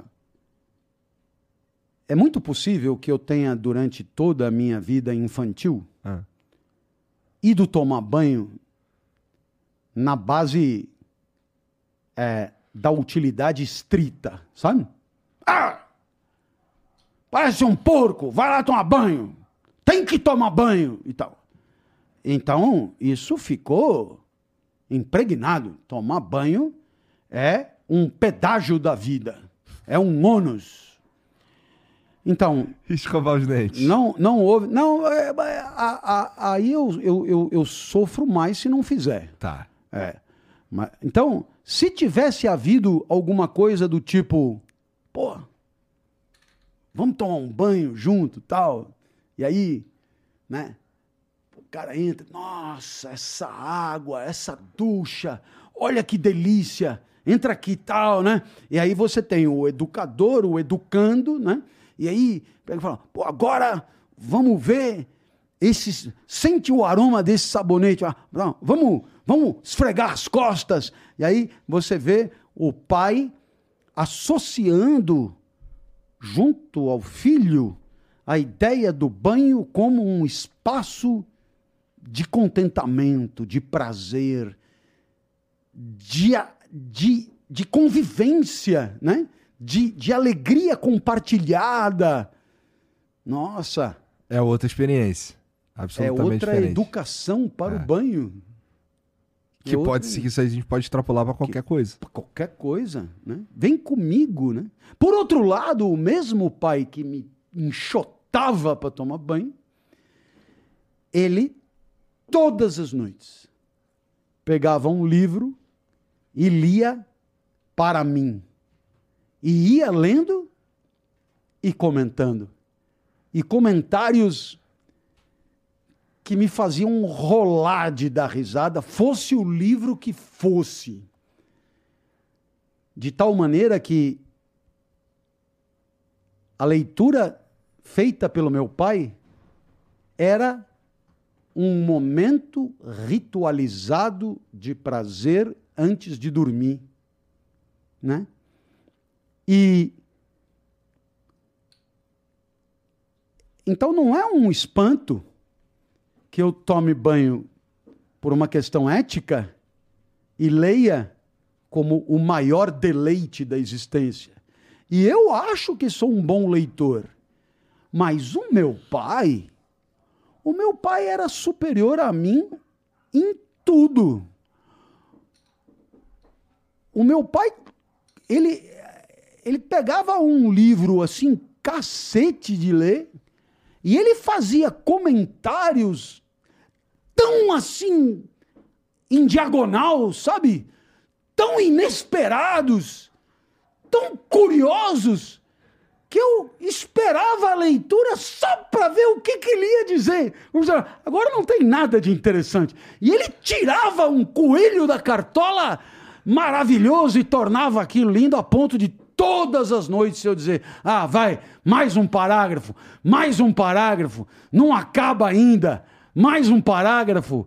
E, e esse era o velho Clóvis de Barros. E aí, assim, veio o prazer da leitura, dá pra entender mesmo. É tudo como as coisas são apresentadas pra gente, no fim das contas, né? Muito mal. Assim, Veja a responsabilidade é uma puta de, responsabilidade. de educadores, né?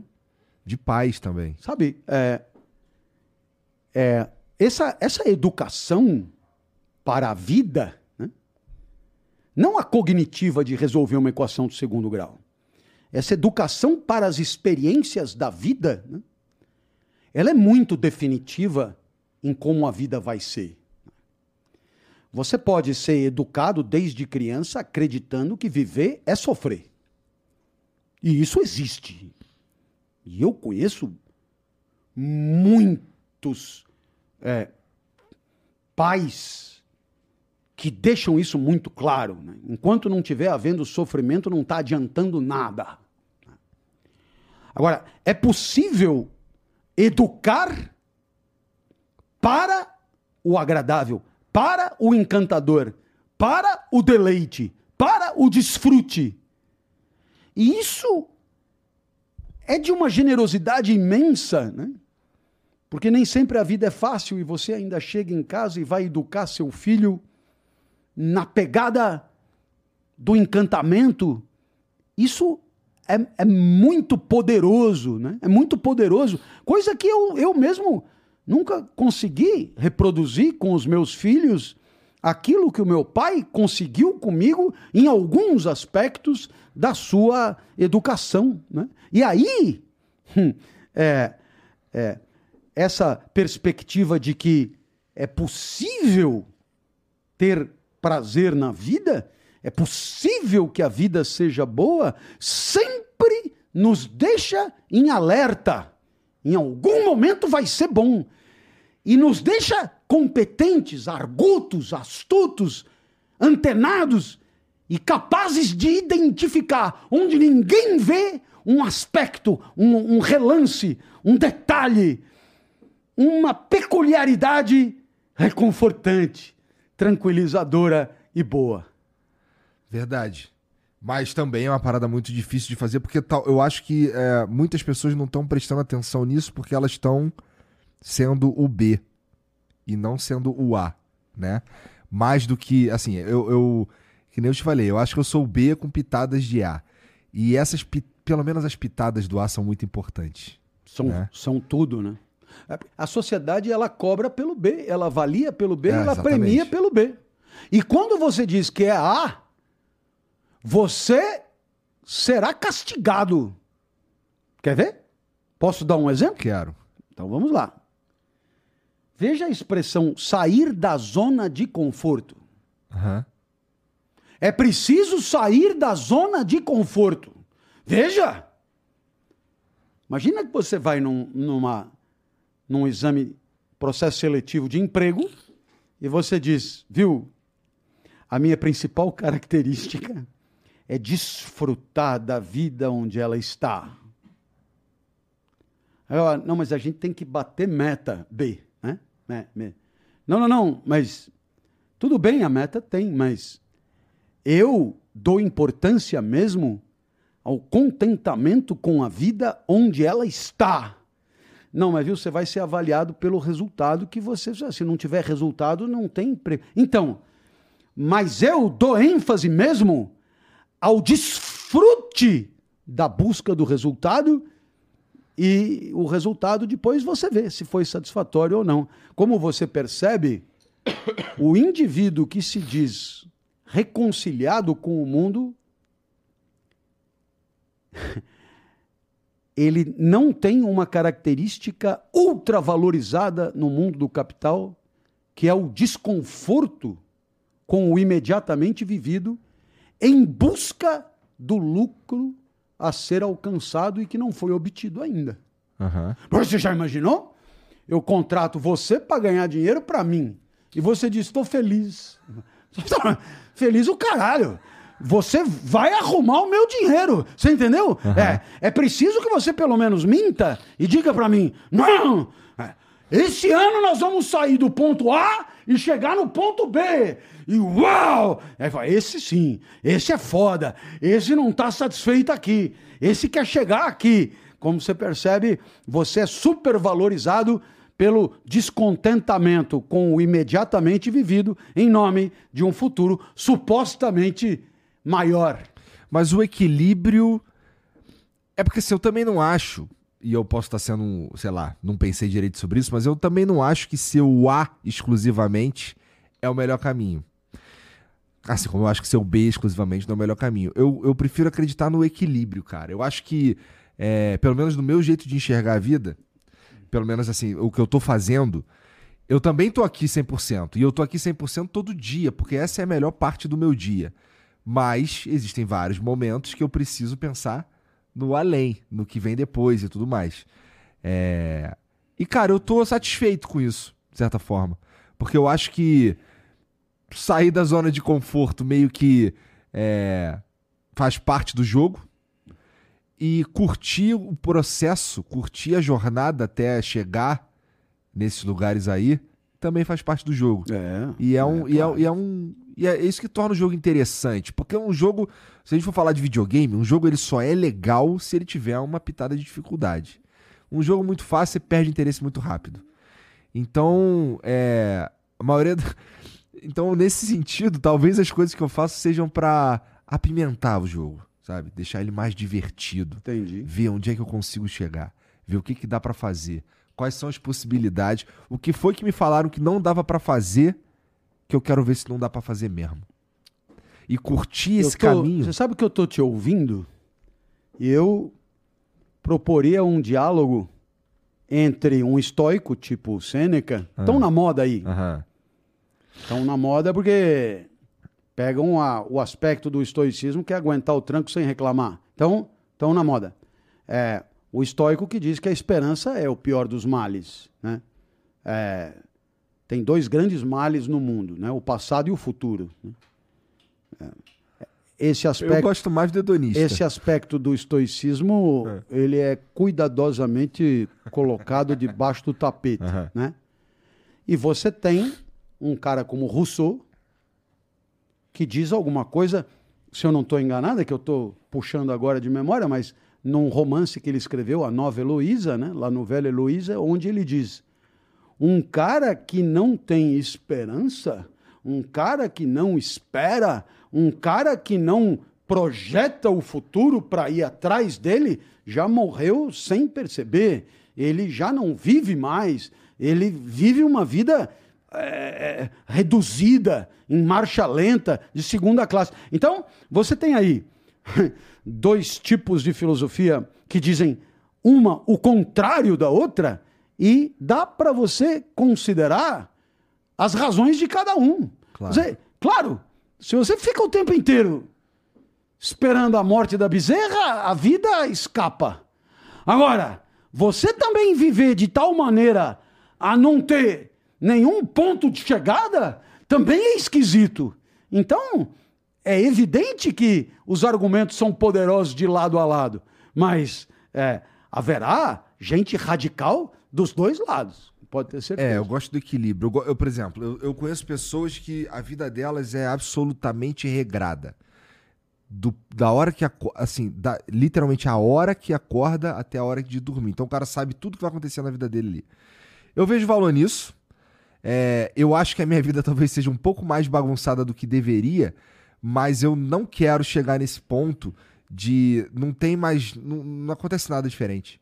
Não tem uma, não tem uma possibilidade, sei lá, de, eu não tenho, eu não me arrisco pra ter a oportunidade de viver coisas diferentes ou de alcançar coisas diferentes, é, chegar em lugares diferentes mesmo. Então, é, por isso que eu gosto do- do- do- da ideia de, cara, não vai muito pra cá, não vai muito pra lá. Geralmente eu tô no meio. Geralmente eu tô. Eu gosto de pensar cada, cada problema, cada, cada assunto proposto como um assunto proposto. E imprimir nele a, a minha a lente da minha vida, a minha experiência, o que eu vi até aqui. Que é, uma vez, uma vez o, o- já me pe- pedi, perguntaram se eu não queria escrever um livro. Eu falei, cara, eu acho que eu preciso viver um pouco mais para escrever um livro, porque Sei lá. Eu acho que ainda dá pra fazer bastante coisa. E aí esse livro ele vai perder, ele vai ficar velho rápido. Quando você for escrever o livro, escreva com a Citadel e o editor Marcial. Porque ele ainda tá puto comigo que eu não trouxe os livros. Mas foi ele que me propôs escrever ah, o livro. Ah, É. bom, então não tem outra. Então se foi ele que propôs. Então, ótimo. Então, olha, é, é, inédita pamonha. É, hashtag partiu pensar. Eu tenho que dizer uma coisa, porque se eu esquecer e eu for para casa e eu esquecer, eu não vou me perdoar. Ah, E aí sou eu que não vou me perdoar. É, dez anos atrás ou, ou mais, logo que saiu o WhatsApp, eu fiz um grupo de amigos e todo dia eu mandava uma mensagem de manhã. Que era um gifzinho todo brilhante, um bom dia com um ursinho, era isso? Tô brincando. Não, não, não lembro se tinha isso. Eu tenho a impressão que não. É, era uma reflexão matinal em áudio. É. Ah, então, sei lá, tinha 50 amigos, aí eles passaram cada um para mais 50 e, e aquilo se estendeu. E num determinado momento, como todo mundo sabia o telefone de todo mundo, acabou havendo é, intriga. E intriga em função de assuntos que nada tinham a ver com o que eu tinha tratado. Essas coisas que a gente já conhece de um É como a falando mal do outro. funciona, Como né? funciona? Bom, É. então eu desliguei daquilo, mas eu, eu gostava demais de fazer aquilo. E aí eu pensei, se eu gostava demais de fazer aquilo, por que, que eu não volto a fazer? Então resolvi voltar a fazer. Dez anos depois, o WhatsApp é uma ferramenta hoje poderosíssima e nós criamos é, essa possibilidade. Então já está rolando, né? E você que quiser às seis horas da manhã, em ponto, receber um áudio com aquilo que me veio à mente ali ao acordar, Tu nem acorda às 6 horas da manhã, Clóvis. Acordo. É mesmo, cara? É, é. Dormir não é o meu forte. Eu durmo pouquíssimo. É uma pena. Gostaria de dormir muito, mas Epaminondas acorda 10 para 5. Aí ele pisa na minha cara, começa a derrubar tudo até ser alimentado e tal. E depois que ele, é- ele não deixa mais dormir. né? Tá. Então, é, o que, que você tem que fazer? Você entra lá no Insta, arroba Clóvis de Barros, Que vai estar aqui na descrição pra te facilitar. isso. Aí você vai no link da bio, foi o que me mandaram dizer. No link da bio, Tu memorizou bem, Aí cara. você. É, mas eu fiz a lição. Aí você clica e vem uma árvore de links. O primeiro é o WhatsApp do Clovis. Você clica e lá você põe o seu número. Só que dessa vez é uma comunidade, ou seja, um não fica sabendo o número do outro. Então não vai acontecer. Entendi. Haverá outro problema, mas esse não vai acontecer de novo. O cara só recebe a coisa ali. E, é, e, enfim, e aí eu comecei a fazer. E eu não lembrava do quanto eu gostava de fazer aquilo. Sabe? Cinco minutos, seis minutos, sete minutos, oito minutos. E, e assim, elas têm como característica, é, tipo, não ter medo de delirar mesmo, não ter medo de, de, de viajar, não ter medo de, de, de arriscar temas clássicos da filosofia misturados com é, episódios do meu cotidiano mais elementar.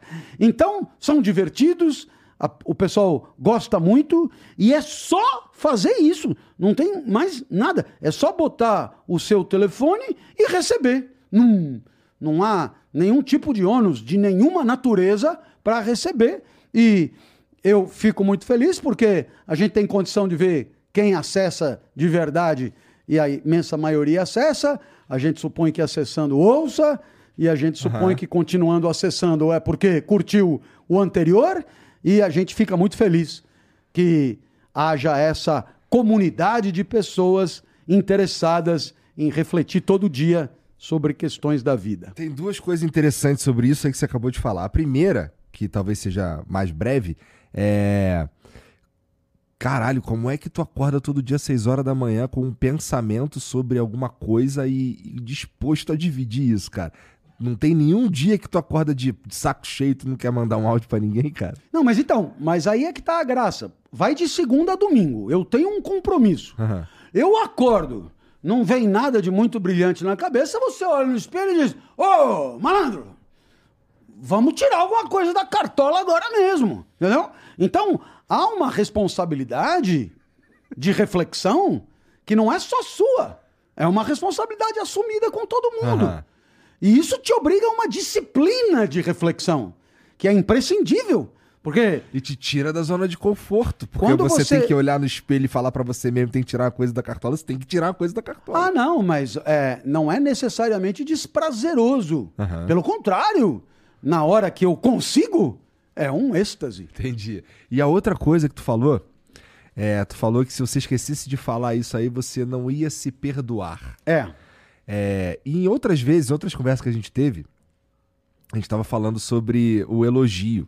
E quando ele é muito próximo, ele perde o sentido, ele não, não tem valor, né? E a reprovação, cara, quando vem de si mesmo, ela é mais forte, menos forte, ela não tem valor, ela tem mais valor? É. Então vamos lá. Vamos ver se eu tenho alguma coisa de útil para dizer sobre isso. É, você encontra alguma coisa no mundo, isso que você encontra te apequena, te entristece, te causa rechaço, te causa nojo, repúdia. Em cima desse sentimento, você constrói um juízo uma produção da inteligência atribuindo valor negativo àquilo Aham. Em função do que você sentiu. Pode ser assim? Muito bem. No meio de tudo aquilo que pode te afetar e merecer uma avaliação, está você mesmo. Sim. E está, portanto, você mesmo enquanto, por exemplo, desempenho, enquanto, por exemplo, atitude. Eu vou entrar aqui no carro para voltar para casa e vou dizer, caralho, né? Ficou a desejar por causa disso, disso. Então, quer dizer, eu posso me alegrar diante de um atributo encontrado em mim mesmo, e essa alegria por conta de alguma coisa que eu encontrei em mim mesmo, eu vou chamar de orgulho. Tá. É um entendimento de orgulho. Orgulho é a alegria determinada por um atributo flagrado em si mesmo. Em cima do orgulho e da alegria, eu construo um juízo. Fui bem pra caralho, nota 10 pra mim. Ao contrário, eu percebo em mim uma fragilidade, uma lacuna, um esquecimento, me entristeço, me apequeno, e a tristeza que tem como causa um atributo identificado em si mesmo, eu acho que posso chamar de vergonha. Vergonha. A vergonha ela tem uma conotação muito moral, mas não é só um, um desvio moral causador da vergonha. Quando você tem um desempenho técnico muito aquém do que você pode, você sente vergonha e não há um problema moral.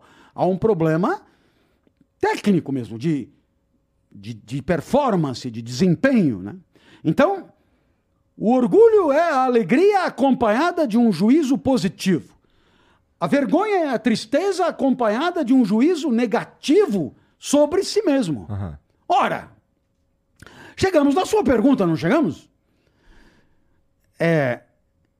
Aquele que é capaz de se entristecer consigo mesmo, esse tem garrafa vazia para quebrar e esse tem condições de potencialização. Ele tem condições de reverter o quadro. Ele tem condições. Por quê? Porque ele se entristece diante de si mesmo, identifica a causa da tristeza e não vai querer sentir de novo essa tristeza. Isso não vai voltar a acontecer. Eu não vou mais perder de 7 a 1. Nunca mais. Na próxima será 6 a 1, mas 7 a 1 nunca mais. E tal. Então, você se enche de bril. O que é o bril, então? Caralho, o que é o bril? O bril é a consequência imediata de uma tristeza envergonhada que não aceita a sua reprodução. Em outras palavras, tirei zero, não voltará, não passará, não se repetirá, não acontecerá de novo. Não comigo aqui, ou eu não me chamo fulano de tal. Entendeu? Ou seja, você é, vincula aquele cenário à sua própria identidade. Se sou eu que estou aqui, isto não se repetirá. Vamos imaginar que uma professora seja assassinada numa sala de aula. Uma professora com setenta e poucos anos. Uma professora que se aposentou como pesquisadora e foi compartilhar sua experiência. E ela é assassinada a facada uma situação hipotética. Então,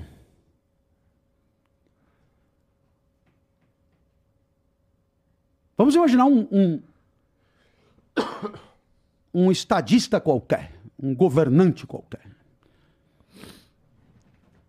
E aqui, A, B, C, D, O, E, F, G, H. E ele poderia ter se sentido pessoalmente aviltado com aquilo. Aí o cara chega, pede uma rede aí de. Sabe, dessas redes nacionais de coisa. Uhum. Presta atenção. Hoje faleceu em sala de aula, professora, fulano de tal, 72 anos, a facada, porque coibia a disciplina dentro da sala de aula e tal. Isto aconteceu. Não voltará a acontecer.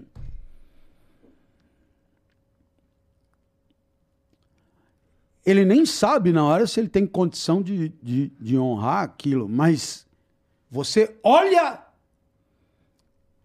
na alma do sujeito, e ele está de tal maneira consternado que ele diz: não voltará a acontecer, como que dizendo: eu clamo aos meus concidadãos que me ajudem a impedir que uma barbaridade dessa volte a acontecer.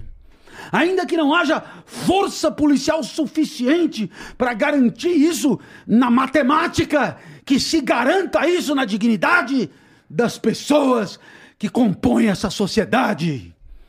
Nossa! Então o que é o brio? É você se sentir particularmente aviltado e não aceitar perder a vergonha.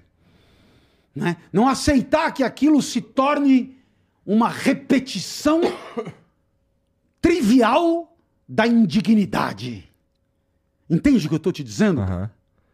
Nesse sentido, então, é a gente sentir vergonha é a gente tem a chance de se engrandecer muito mais do que quando a gente sente orgulho.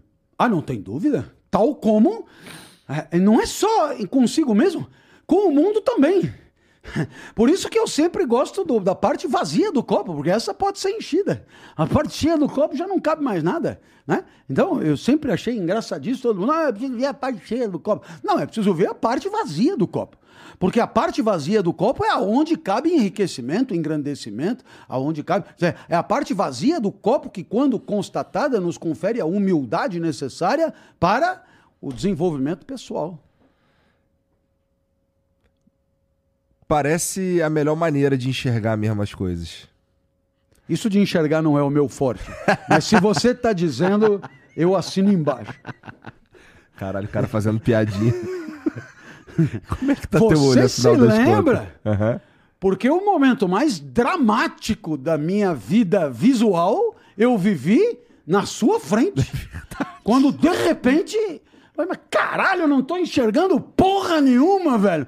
E, e foi aquilo, foi assim, muito genuíno, porque. Pra é, mim foi assim, foi. É, é, é muito inusitado, né? Mas... É uma aula de tesão de viver. É. Foi aquilo ali, foi É assim, a- tesão de naquele, ver. naquele momento, né, eu, eu, eu tinha consciência do sintoma, mas eu não tinha consciência da causa. Eu não sabia que eu tinha uma doença autoimune, que é uma vasculite que ataca os olhos. Então é muito desesperador. Porque, de repente, é como se escarrassem no cristalino, e aí aquilo que você estava vendo faz cinco minutos, você não vê mais. É muito louco, né? Então, foi aquele momento de perplexidade que eu manifestei aquela vez e que valeu tanta, tanta adesão e solidariedade por parte de tanta gente.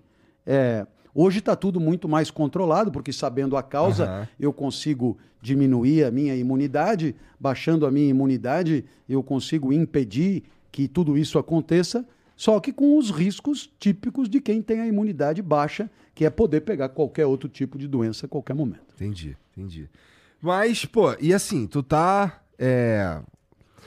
Tu tá vivendo, cara, assim, a última vez que eu conversei com. Lá no, no evento do. Lá no Ibirapuera, lá do Aham, Primo e tal. é, eu conversei com, com o teu editor Aham. e ele tava falando que tava trabalhando pra caralho, cara.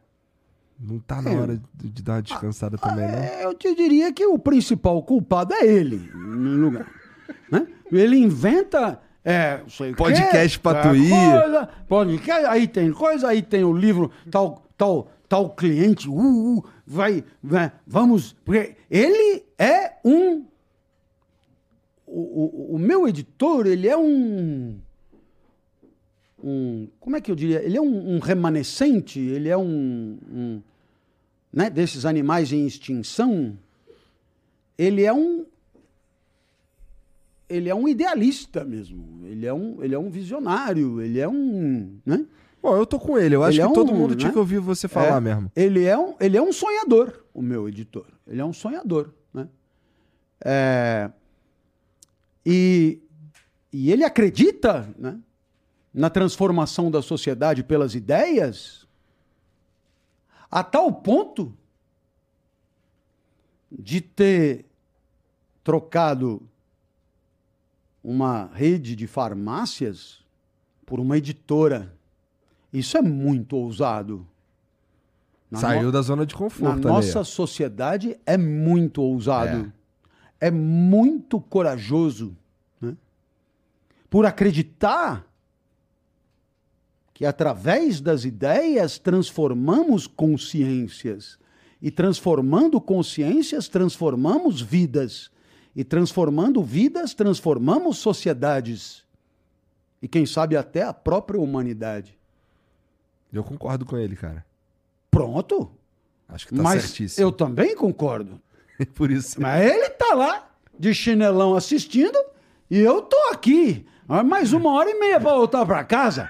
E ele sossegado, tomando chimarrão, né?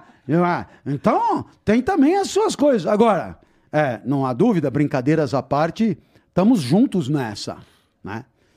E é por isso que tem reflexão matinal. Né? Cara, Precisa ter, né? é. O que, que você ganha com isso? O que eu ganho com isso é fazer a reflexão matinal e saber que é, Miguel Maria, na cidade do Porto, todo dia manda um comentário, de segunda a domingo, manda um comentário.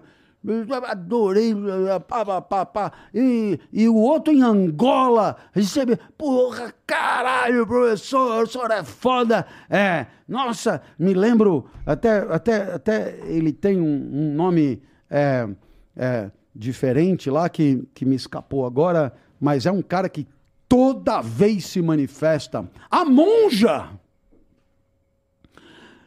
A monja acompanha, ouve, telefona. E a monja é o lado, é o outro lado, né? Enquanto eu sou a truculência energizada, ela é a, a doçura encantada, né?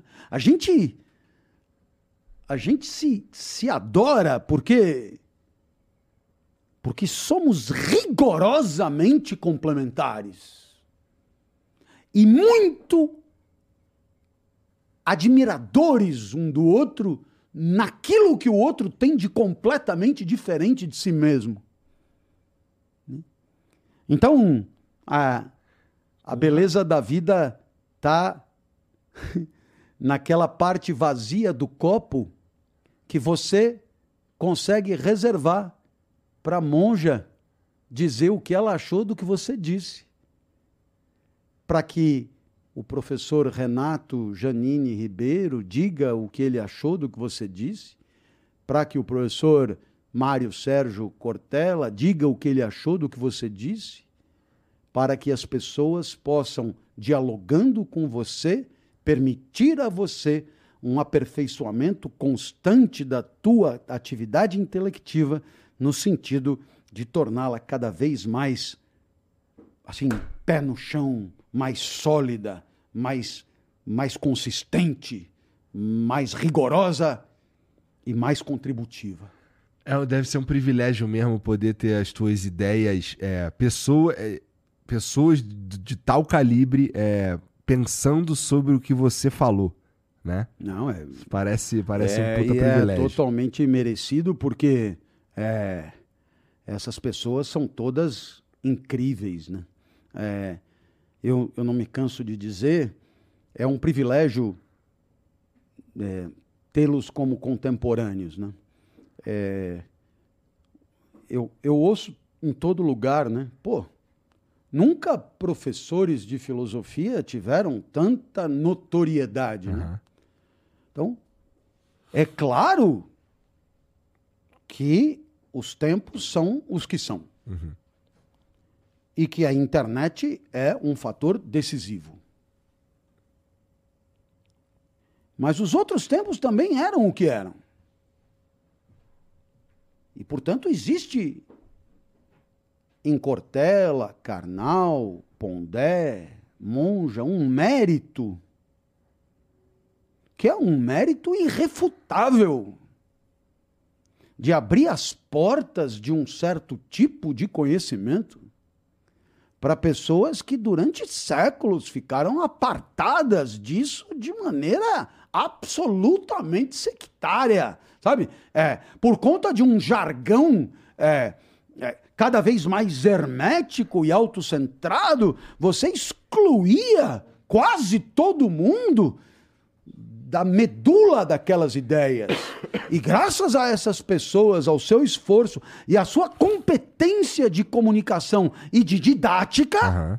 muito mais gente passou a ter acesso e passou a discutir o que até ontem não era possível, graças a eles.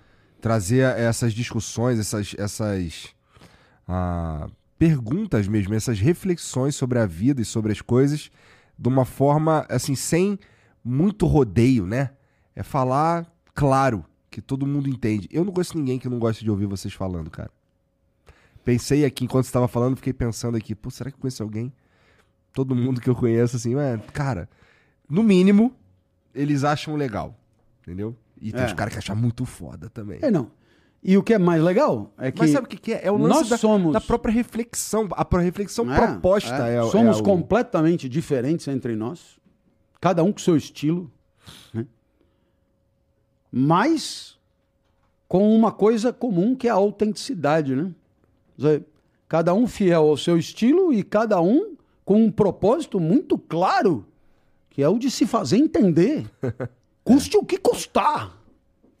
E isso isso não tem preço. É. é tem mensagem para nós aí, Jean? Tem, mas antes eu queria mostrar uma foto do editor. Olha lá, olha lá como é que ele tá te assistindo. Ah! Ele foi.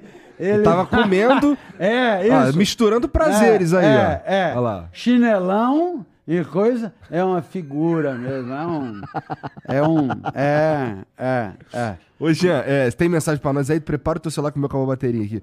Mas, ô Clóvis, eu, sei, eu te perguntei antes da gente começar se tu queria beber alguma coisa, tu falou que. Não, não bebe. bebo. É. Existe um, uma, uma idiosincrasia. Eu, tudo que tem álcool me, me, me faz mal. E, e, e, veja, não é só a posteriori, o próprio gosto não me agrada. Entendi. Com uma ou outra exceção. Tá. Um vinho do Porto é legal, uma caipirinha bacana de cachaça, jamais de vodka, de cachaça é legal e ponto final. E também não muito. É, é o, uma bicadinha. Acho que junto com a feijoada, uma bicadinha. Mas é uma, Sabe é muito. uma, é uma bicadinha. Tá. E acabou, né? Porque senão, aí é dor de cabeça imediatamente, me faz muito mal, etc. tal. Então, mas, claro, as naturezas são diferentes e, evidentemente, haverá Bom, quem... então- mas eu aposto que você conhece alguém que gosta de tomar um negocinho, então eu vou te dar esse aqui de presente. Ah. Que é um hidromel, cara. O hidromel que é uma. É um, como se fosse um vinho, só que em vez de usar a uva no processo de fermentação, usa o mel. E aí sai essa bebida aí. Olha, isso deve ser uma maravilha. Cara, eu vou te falar que eu gosto e a galera aqui gosta também, a ponto de dos nossos ali estarem acabando, inclusive. Mas você que tá em casa, você pode experimentar também entrando em philipmid.com.br, tá bom? Lá você vai encontrar os sete sabores, é, que são de fato bem.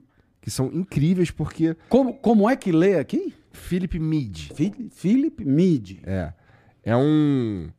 É uma bebida que, assim, o mundo falou que ela é boa mesmo, porque, ó, tá vendo essa medalhinha de ouro aqui, ó? Hum. Então, essa medalhinha de ouro aqui foi num concurso internacional, cara. Então, várias pessoas experimentaram e várias pessoas disseram que é bastante gostoso. Então, dos sete sabores que você vai encontrar lá, é, seis ganharam medalha de ouro e um manteve a medalha de prata. E são os seguintes: é o tradicional, que deu origem a todas as outras, o Double Oak, que ele lembra um vinho seco, é o meu favorito. Tem o Frutas Vermelhas, é um pouco mais doce, a galera aqui do estúdio gosta bastante desse. Tem o Dark Cacau, feito na, pensando na temporada fria do ano, esse é de cacau, obviamente.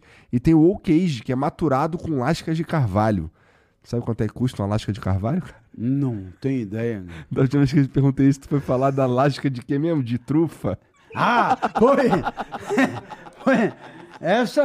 Essa tu sabe que é cara. Essa, cara.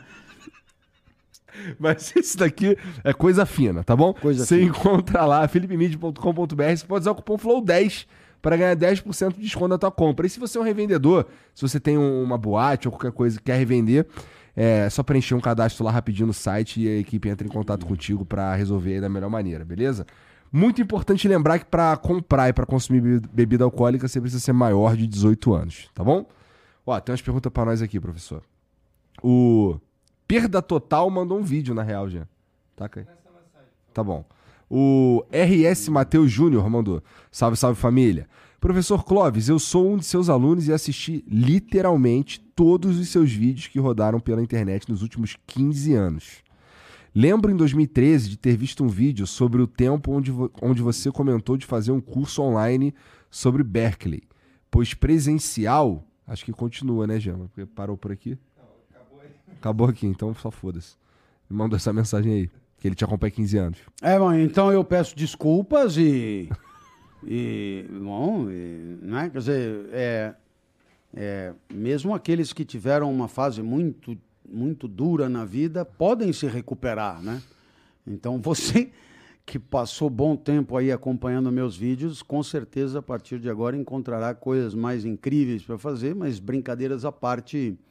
é, é, eu fico é, sempre emocionado, né? Porque Tu acompanhou esse cara há muito tempo. é, é, é, são pessoas que me conhecem melhor do que eu, né? A ponto de se lembrar de uma promessa de um curso de Berkeley que eu juro que não, não lembrava, mas é, Tá certo. mas você tem toda a razão, né? O Berkeley é um dos mais fascinantes filósofos que eu já tive a oportunidade de estudar. Por quê? Bom, O que, que te chamou, o que, que te encantou tanto nele? É porque ele diz que o ser é o ser percebido. É, é, então, assim, para explicar em um minuto, né? Nós partimos de uma premissa de obviedade de que tem eu e tem essa garrafa e essa garrafa está fora de mim. Aham. Então estico, então tem eu, tem a garrafa e a garrafa está no mundo e eu percebo a garrafa de jeitos diferentes, mas tem eu e tem a garrafa. A garrafa é uma coisa e eu sou outra coisa, tá certo? Muito bem. O que dirá Berkeley? Berkeley dirá que não é bem assim. A garrafa não está fora de você. A garrafa, assim como tudo, está em você.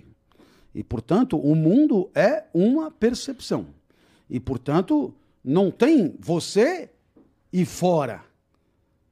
O que você chama de mundo fora de você, na verdade, é você. Portanto, só tem você. É, é a base do Matrix. Tô entendendo. É a base, entendeu? Então, você, por exemplo, é uma personagem do meu filme. Aí você poderia dizer, não, mas. Você que é um personagem Você do meu é, filme. eu dizer, primeiro, você é uma personagem programada para dizer isso que você está dizendo. Ou então, segundo, nada impede que você tenha o seu filme. Mas não é o meu. Aham. No meu é o meu. Tanto é assim que no meu é você que aparece. Enquanto que no seu sou eu que apareço. Não há coincidência alguma aqui. É. Não é? Então, dizer, de fato, o mundo é um para cada um. E já que o mundo é um para cada um, como comprovar que haja um único mundo para todo mundo? Então, é, Como comprovar que existe uma, um caminho, uma receita pra felicidade, se o mundo é um pra cada um? é, pois é. Então, É muito então, interessante como todas essas Ah, ideias não, elas se complementam. Berkeley, né? Berkeley é de enlouquecer qualquer um. Porque Na hora que você cogitar que ele possa ter razão, ou seja, o mundo tá todo dentro de você, como se fosse um filme, e quando você morre, desliga o filme e acabou. Se você cogitar que o que você acha que está fora de você, na verdade, está dentro, você já enlouqueceu. Já, você já não está bem. Procura um especialista, porque nós precisamos acreditar no dentro e no fora. Porque senão a ruptura com o senso comum é de tal ordem violenta que você não suportará a interação. É, um- é, interessante mesmo. Ó, o Augusto Odin mandou. Gostaria que falasse a relação dos artistas ao longo da história com a espiritualidade, como a devoção às musas inspiradoras gregas, e se acredita e se você acredita que o mindfulness é um bom jeito de entrar na consciência, no mundo das ideias, de ouvir as musas. Obrigado por existir, professor. Tu tá por dentro desse termo mindfulness? Tem a ver com viver o presente. É, isso tem a ver com é, é, mindfulness, né? Então seria é, uma questão de plenitude mesmo, uma plenitude patrocinada pela presencialidade, né? É A captura da mente pelo instante imediatamente percebido. Como quando você está num filme maravilhoso que você esquece que está no cinema. Aham. Né? A, a trama captura a mente. Então, é, é, é, é bem bacana. Resta saber. É, porque uma coisa é a identificação do fenômeno, a outra coisa é o que que você vai fazer com isso. Entendeu? Claro. Se for para continuar concentrando o capital nas mãos de dois ou três, eu acho menos necessário. Agora, se for para as pessoas viverem melhor e terem instantes ricos de experiência no mundo, aí eu acho preciosíssimo. O né? Aristóteles falava em plenitude da alma, mindfulness. Realmente há uma correspondência muito grande. Já pode fazer um curso aí e vender, professor. As três regras para chegar no mindfulness. É, posso. Eu e com isso vou bombar lá no no coiso. É. É. E aí vai ser bem legal, porque, né? Na hora do ataúde, né? Vou eu e todos os seguidores. Precisa arrumar alças poderosas para caber tanto seguidor. É. Ó, o Nil mandou aqui, ó. Ah. Você é um professor foda da faculdade. Como é que é? Você e um professor. É que, puta, os caras esquecem que tem acento e vírgula, cara. Vamos lá. Você é um professor foda da faculdade Renato Garibaldi me abriram os olhos para o que é a filosofia.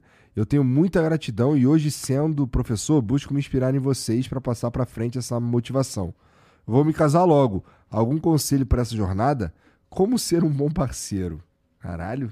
Tu recebe muitas perguntas assim, meio sobre, caralho, preciso resolver minha vida. O cara Então, tá basicamente É, perguntando. não, eu vou dizer que em qualquer momento, né? é, que o outro, no caso o cônjuge, seja sempre tratado por você como fim em si mesmo e nunca como meio ou instrumento hum, de uma situação mais confortável para si. Aí tende a, a melhorar, é. sabe? É, a genuína preocupação com o outro, que exige uma certa elevação espiritual, é condição de algum êxito nesse quesito. O Marcelo Filg mandou: Sou advogado de 24 anos e levei 5 horas para fazer uma peça. Ontem pensei, ontem, caralho, ontem pensei em me matar. Mas quem me impediu foi a eudaimonia de Aristóteles, a de Aristóteles. E tem brio? Tô em tratamento e você é parte dele. Obrigado, Clóvis. Caralho. Rapaz, é, muita força e, e assim, é, é, é, leve muito a sério o seu tratamento. Muito a sério. Muito importante mesmo. Muito Tem, importante. A gente não costuma levar isso muito, muito a sério. Muito importante. É, leve muito a sério o seu tratamento. O Arnaldo Júnior mandou aqui, ó. Salve, Clóvis. Na sua visão, qual a mensagem principal que você acredita que os estoicos queriam passar? Não, é, a, a mensagem primeira, pelo menos, é que o universo é finito e ordenado, ele é uma máquina e cada um tem a sua função na máquina e a vida boa é uma vida em ajuste com a máquina, é uma vida ajustada, encaixada na máquina, a nossa responsabilidade por viver bem e por viver eudaimonicamente, pra, né? é, uhum. é a nossa responsabilidade, não é só para nós, mas é porque vivendo bem, nós estamos azeitando a máquina, ajudando a máquina a funcionar. Então, se eu sou o explicador, é porque a natureza me fez assim e me fez assim para que eu possa participar do universo explicando. Quanto melhor eu explicar, mais eu contribuo para o bom funcionamento do todo. E, e essa é uma ideia poderosíssima. Ela é antiga e ela é poderosíssima. Não?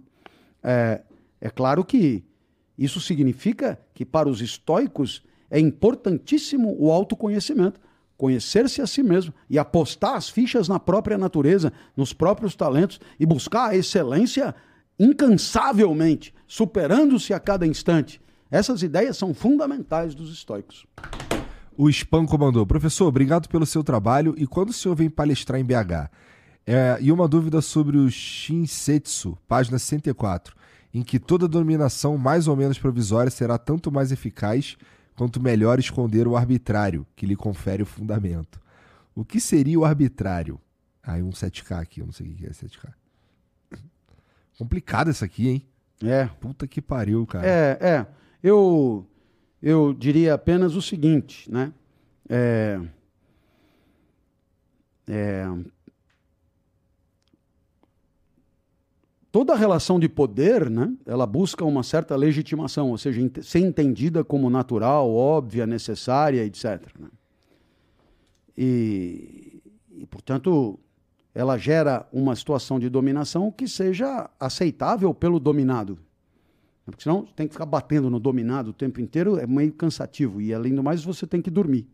Então, não dá. É preciso que ele aceite a dominação. Né?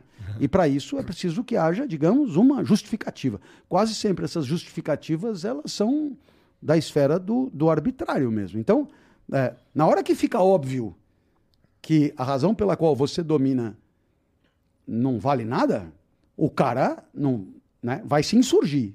Agora, quando a tua relação de dominação ela se escora em argumentos consistentes e esconde o teu real interesse, que é o de dominar, aí ela é mais eficaz, ela tende a ser mais eficaz. Por isso, a dominação simbólica será tanto mais eficaz, quanto mais, através dos símbolos, ela esconder a primazia do interesse de uns contra o interesse de outros. Agora ficou claro. Agora ficou mais claro? Agora ficou. Né? Então, por exemplo, Você monta um vestibular onde você pergunta sobre a Revolução Francesa. E aí você distribui vagas da universidade pública em função do resultado no vestibular. Então, você faz acreditar que, obviamente, quem se saiu melhor no vestibular ocupará as vagas e quem se saiu pior não ocupará as uhum. vagas. Então, isso aí é uma dominação super eficaz. Por quê?